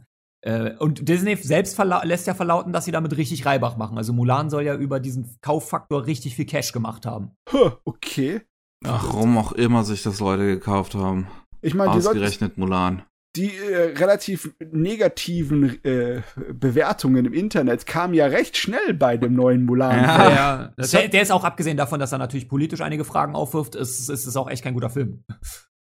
Tja, das, anscheinend scheint das nicht so viel Auswirkungen äh, gehabt zu haben auf den Verkauf. das ist ja allerdings meistens so. so. Die Leute, wir dürfen nicht vergessen, wir, wir sind ja krass im Internet und lesen jeden Shit, aber die große Mehrheit kauft halt einfach nur. Ja, die, also die, die Mehrheit von, von, von, von den Leuten, die Mulan gekauft haben, werden doch noch nicht, nicht mal wissen, was die Uiguren sind. Also, ich glaube eher auch, das ist jetzt ganz brutal formuliert, selbst wenn sie es wüssten, es wäre ihnen egal. so, nicht so ungut, aber ich glaube, den meisten ist es dann auch egal, sogar, was da ja. passiert. Das ist das, das Problem wahrscheinlich. ja. Also, oder ja, oder sie haben die Einstellung von wegen, das ist so weit weg, da kann ich eh nichts dafür machen. Also warum sollte ich darunter leiden? Ne? Hm. Ja, ne, ist halt, das ja. kann ich verstehen. Aber, aber um den Kreis wieder zu schließen, ich hoffe, nächstes Jahr die Nippon Connection macht das weiterhin digital. Also ich glaube, sie erschließen ja. sich auch einen wesentlich größeren Markt, aber sie sollen halt diese komische Limitierung sein lassen. Ja, ich meine, sie, sie, haben drauf geschrieben, dass es irgendwie vom Verleiher vorgegeben ist, aber da das, wie gesagt, letztes Jahr nicht das Problem war. Ja, ist ganz, ganz weird. So. Auch, auch das die Schweiz, also unsere Schweizer Freunde konnten die Filme ja auch nicht gucken. Ja, das, also ganz ehrlich, Japan hat's echt nicht einfach gemacht mit der Art und Weise, wie Lizenzen beachtet werden. Okay, die ganze Welt macht's nicht einfach. Dass es so kompliziert ist mit Streaming-Lizenzen und mit Kino-Streaming-Lizenzen und Leihlizenzen, dass es alles anders sein muss und alles irgendwie äh, willkürlich eingeschränkt sein kann. Mhm. Ja, ich meine, ökonomisch gesehen macht das schon Sinn, weil sie natürlich in jedem Land einzeln abgreifen wollen. Ich weiß jetzt zum Beispiel nicht, weil du das gerade mit der Schweiz gesagt hast, wie das dann mit Streamen aussieht. Aber das habe ich ja dann durch das äh, Interview mit KSM erfahren, weil da haben sie mir erklärt, dass wenn du zum Beispiel eine äh, DVD in der Schweiz verkaufen willst, dann muss da halt auch alle drei Landessprachen der Schweiz drauf sein. Also du musst es dann auf äh, Deutsch, auf Französisch und auf noch irgendwas anbieten. Wahrscheinlich Italienisch, oder? Weiß ich jetzt gar nicht. Ich weiß nicht mehr, was das dritte war. Warte. Schweiz. Landessprachen. Äh, Deutsch, Französisch, Italienisch, ja. Hm. Das okay. macht es natürlich äh, ein bisschen schwieriger, aber ich glaube, wir können zusammenfassen, wir sind ja alle lang genug im, im Anime-Bereich unterwegs. Japan ist schon ein spezieller Fall, was Lizenzen angeht. Also die machen es dem Rest der Welt wirklich. Also manchmal hast du das Gefühl, die wissen gar nicht, dass Anime außerhalb von Japan auch ein Interesse hat. Äh, also könnte man meinen. Äh, ich verstehe das immer noch nicht, weißt du, wenn dann das Verhalten von Leuten, die definitiv den Kapitalismus frömen, doch nicht so wirklich Sinn macht für den Kapitalisten. Ne? Du willst doch, dass mehr Leute das gucken, dass dann mehr Leute dann irgendwie die äh, potenzielle Käufer sind für deine DVDs und etc. Fimiau, wieso würdest du es beschränken? Was soll denn das? Ja, das ist aber, das kannst du dir ja bei Demon Slayer genauso. Das ist ja eigentlich das Paradebeispiel dafür. Der Film ja. ist so mega erfolgreich und die warten so lange, bis es Blu-rays bei denen gibt und bis die, wie die illegalen Streams in HD-Qualität da sind, wo ich mir denke, ja, dann veröffentlichen die doch jetzt wenigstens regulär, weil jetzt wird da dann illegal geguckt, Freunde. Was glaubt ihr denn, was passiert, wenn man so ja. lange warten muss? Die das haben sich das wirklich versaut. Die haben sich was entgehen lassen, ne? Hätten noch ja. größer machen können. Die hätten das auch wirklich, die hätten einfach Amazon anfragen sollen, hier kommen auch 20 Euro Leihgebühr, ey, wie viele das bezahlt hätten, easy. Ja. Das, hm. so, stattdessen sind jetzt die illegalen Streams wegen der Blu-ray-Qualität am Start und viele gucken das da und was bietet Deutschland ein Autokino cool. ja. Scheiße. Für, für, die fünf Autokinos, die es in ganz Deutschland gibt oder so weiter. Es, ähm. ich habe nachgeguckt, es gibt tatsächlich eine ganze Menge Auto- und Freiluftkinos, aber es kommt halt nur zu wenigen. Ne? Ja, klar. klar. Ja, das also, ist das, das Problem. Ist, also ist auch, es ist halt auch was anderes ein Autokino. Du brauchst halt ein Auto, logischerweise. So, überleg ja. mal, wie, die, wie, wie, wie alt wahrscheinlich die meisten Demon Slayer-Fans sind. Das nicht so viele Autos. böse gemeint. Ja, ja, ja, wahrscheinlich eher nicht, ne? Und dementsprechend denke ich mir so, das ist halt einfach saudumm. Und wann kommt der Film jetzt regulär bei, zu uns? Wissen wir immer noch nicht so ganz, ne? Also. Nicht hm. hundertprozentig, glaube ich. Hm. So, naja. Während Sony ihn ja aus Versehen schon geleakt hat. Das, ja, die hatten den ja schon zum Kaufen am PlayStation Store angeboten, aus Versehen. Das, oh, und, dann, dann, waren natürlich auch schon viele dabei, die sich das einfach schnell geholt haben, weil da hat er 12 Dollar gekostet. Wo ich mir auch denke, ja, Und dann, dann zahle ich doch nicht, weiß ich, mich dumm und dusselig, wenn ich ihn dafür 12 Dollar bekomme. Klar, ist natürlich eine englischsprachige Version, aber das hält dann die meisten wahrscheinlich eher weniger ab. Nee, wenn du ein Anime-Fan bist, dann kannst du dir das auch mal gönnen, ne? Ja, ich meine, das sind dann auch die knallharten Anime-Fans, die das in der billigsten Qualität mit, ja, mit, mit spanischen Untertiteln sich angucken. äh, so abgefilmt in irgendeinem Kino oder so. Das ist halt so, das, das ist halt die illegale Szene, die kennt doch da nichts. Hauptsache, sie haben ihn schon gesehen. Äh, Mhm. ist, aber ja, das wäre fast wieder auch ein eigenes Thema eigentlich, so die, diese ganzen Lizenzprobleme und wie Japan und so weiter. Ist im Hentai-Bereich übrigens nicht anders, Freunde, ne? Oh Gott, ja. Hentai, da wird auch ständig blockiert, weil wir kriegen ja oft Anfragen, könnt ihr mal den ins Programm nehmen, könnt ihr mal den ins Programm nehmen, aber das blockieren sie ein halbes Jahr erstmal, bevor der überhaupt äh, die Lizenz rausgeben oder sowas. Ich mir auch denke, was soll der Quatsch? ja Das verstehe ich jetzt aber ehrlich gesagt auch nicht, weil das ist doch sowieso so. Also, also, wie, wie, wie ich weiß jetzt nicht, wie, so- wie, wie, wie ich sagen soll, aber gerade bei Hentai ist es doch irgendwie, dass die, dass die doch halt sehr schnell einfach illegal dann irgendwie im Netz landen. ja, es stimmt, verdammt- aber nur in der zensierten Variante, ne? Es Die ist Pornografie, ja. Ist ja dann noch was anderes und daran haben natürlich dann die, die offiziellen Lizenzgeber Interesse, wie zum Beispiel der Club. Ähm, aber es ist erstmal ewig lang gesperrt, weil Japan dann erstmal, keine Ahnung, verhandelt und hast du nicht gesehen, denkst du, das ist einfach nicht mehr zeitgemäß im Zeit von Streaming und Co. Nee, nichts verbreitet, verbreitet sich so schnell wie Pornografie. Das ist äh, Warte, immer schon die Regel gewesen in sämtlichen Medien vor. Jetzt muss ich doch mal nachfragen, weil, weil ich bin halt nicht wirklich die Person, die Hentai konsumiert, wenn, wenn wir mal ehrlich sind. Ähm, und ähm, ich ging immer davon aus, dass die verpixelten Versionen noch das einzige sind, was man dann offiziell bekommt. Ähm, Nee, nee, es, es gibt dann äh, von all, also von so gut wie allen eine unzensierte Variante. Die werden ja später erst gepixelt. Ja, also äh, die werden Aber halt, aber, aber dann auch wirklich äh, äh, zu, zum Kauf in euren Streams dann zum Beispiel beim Ja, Club. also im Club ist alles unzensiert. ah, Keine Pixel, okay. nix. Die Sache ist die, ne, das ist, das ist fast schon verständlich, dass das bei dir nicht angekommen ist oder dass du nichts weißt, weil es heute nicht mehr so, so üblich ist. Aber zu dem Zeitpunkt, wo halt die Potalo-Animes in den 90ern auch noch ein großer Verkaufsschlager waren, ne, und dann auch Erwachsenenunterhaltung zu uns kam, dann äh, war das halt äh, die unzensierte Fassung. Aber du merkst es auch wirklich, je weniger dann unzensiert außerhalb von Japan verkauft wurde von dem Kram und je weniger lizenziert wurde, desto weniger Mühe haben sie sich wirklich gegeben. Ne? Also Aber die können doch zum Beispiel diese zen äh, unzensierten Fassungen, können die doch in Japan zum Beispiel gar nicht verkaufen, weil das ist ja verboten. ja, nee, aber wenn die das zeichnen, dann äh, zeichnen die nicht mit Pixeln, sondern die zeichnen das ganz gut, normal das, und dann das, das, das weiß ich schon. Aber die, die Fassung, die gezeichnet ist und äh, eingescannt oder am Computer äh, gespeichert ist, die äh, existiert nicht nur als gepixelte Fassung. Also die, da ist das Original da und es ist genauso wie wenn du einen Abzug machst von Filmmaterial für eine neue, für eine neue Blu-ray-Fassung. Ne? Ja, das das- Ausland hat kein Interesse an zensierten Varianten. Also Ja. das ist ja bekanntermaßen, dass das also Europa und die USA kein Interesse an Pixel haben und dementsprechend wird das dann hier unzensiert verkauft. Hm, Ähm, okay. Und der Club, all- alle Sachen vom Club sind unzensiert. Also die Sachen, die du vielleicht noch bei Saturn oder sowas findest, die noch das FSK-Logo tragen oder so, die sind dann vielleicht noch in der zensierten Variante. Da kenne ich mich jetzt auch nicht im Einzelnen aus, aber alle Sachen, die zum Beispiel beim Streaming-Anbieter Club zur Verfügung stehen, alle unzensiert. Also Weißt du, das Krasse ist, manchmal wünschst du dir, wünschst du dir lieber, dass es zensiert ist, weil je weniger von dem Kram außerhalb von Japan lizenziert wurde für unzensierte Fassung, desto weniger haben die Japaner sich Mühe gegeben, da zu zeichnen. Weißt Ich du? glaube, wenn, wenn Dann ich sieht das dämlich aus. Äh, wenn ich so gerade drüber nachdenke, ich glaube auch, ich äh, hatte, wir, wir hatten ja auch mal ein Interview mit Anime House und die haben mir das, glaube ich, so erklärt, dass die ganzen Disk-Versionen, die sie halt haben, das ist halt auch alles immer noch mit den Pixeln drauf. Weil das sie es eigentlich anders nicht bekommen. Äh, okay. Das ist natürlich scheiße. Das ist ein schlechter Deal.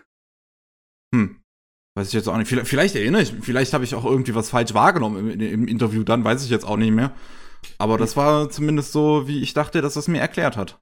Ich meine, ich, ich kann mir auch vorstellen, dass es einige Produktionshäuser gibt, die dann einfach nicht die Originalfassung aufheben. Die machen die japanische, die denken halt niemals dran, dass das irgendwie lizenziert wird, weil es nicht mehr ein Ding ist heutzutage.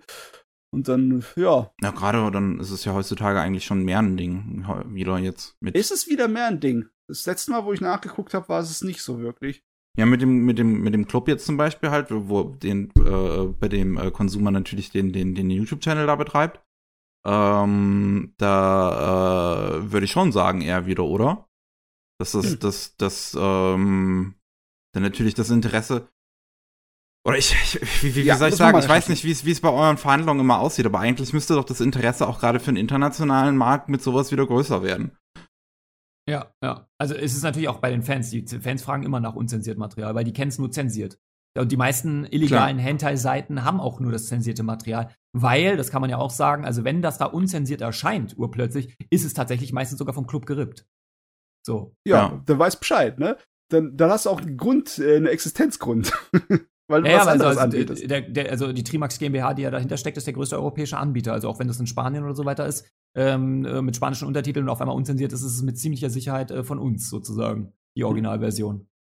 Das, weil wir die ja dann eingekauft haben, sozusagen, hier dann ja dann synchronisieren, also wie man das halt normalerweise von einem ganz normalen Anime kennt. Und dann wird das ja halt angeboten in unzensierter Fassung, entweder über den Streaming-Anbieter oder halt über den äh, internen Shop, wo du es dir dann auch hm. Blu-ray kaufen kannst. Ich meine, die meisten wissen ja nicht mal, dass es Hentai überhaupt auf Deutsch oder auf Blu-ray gibt. Das ja, das ist irgendwie. Und wesentlich günstiger als andere Anime, kann man auch noch dazu sagen.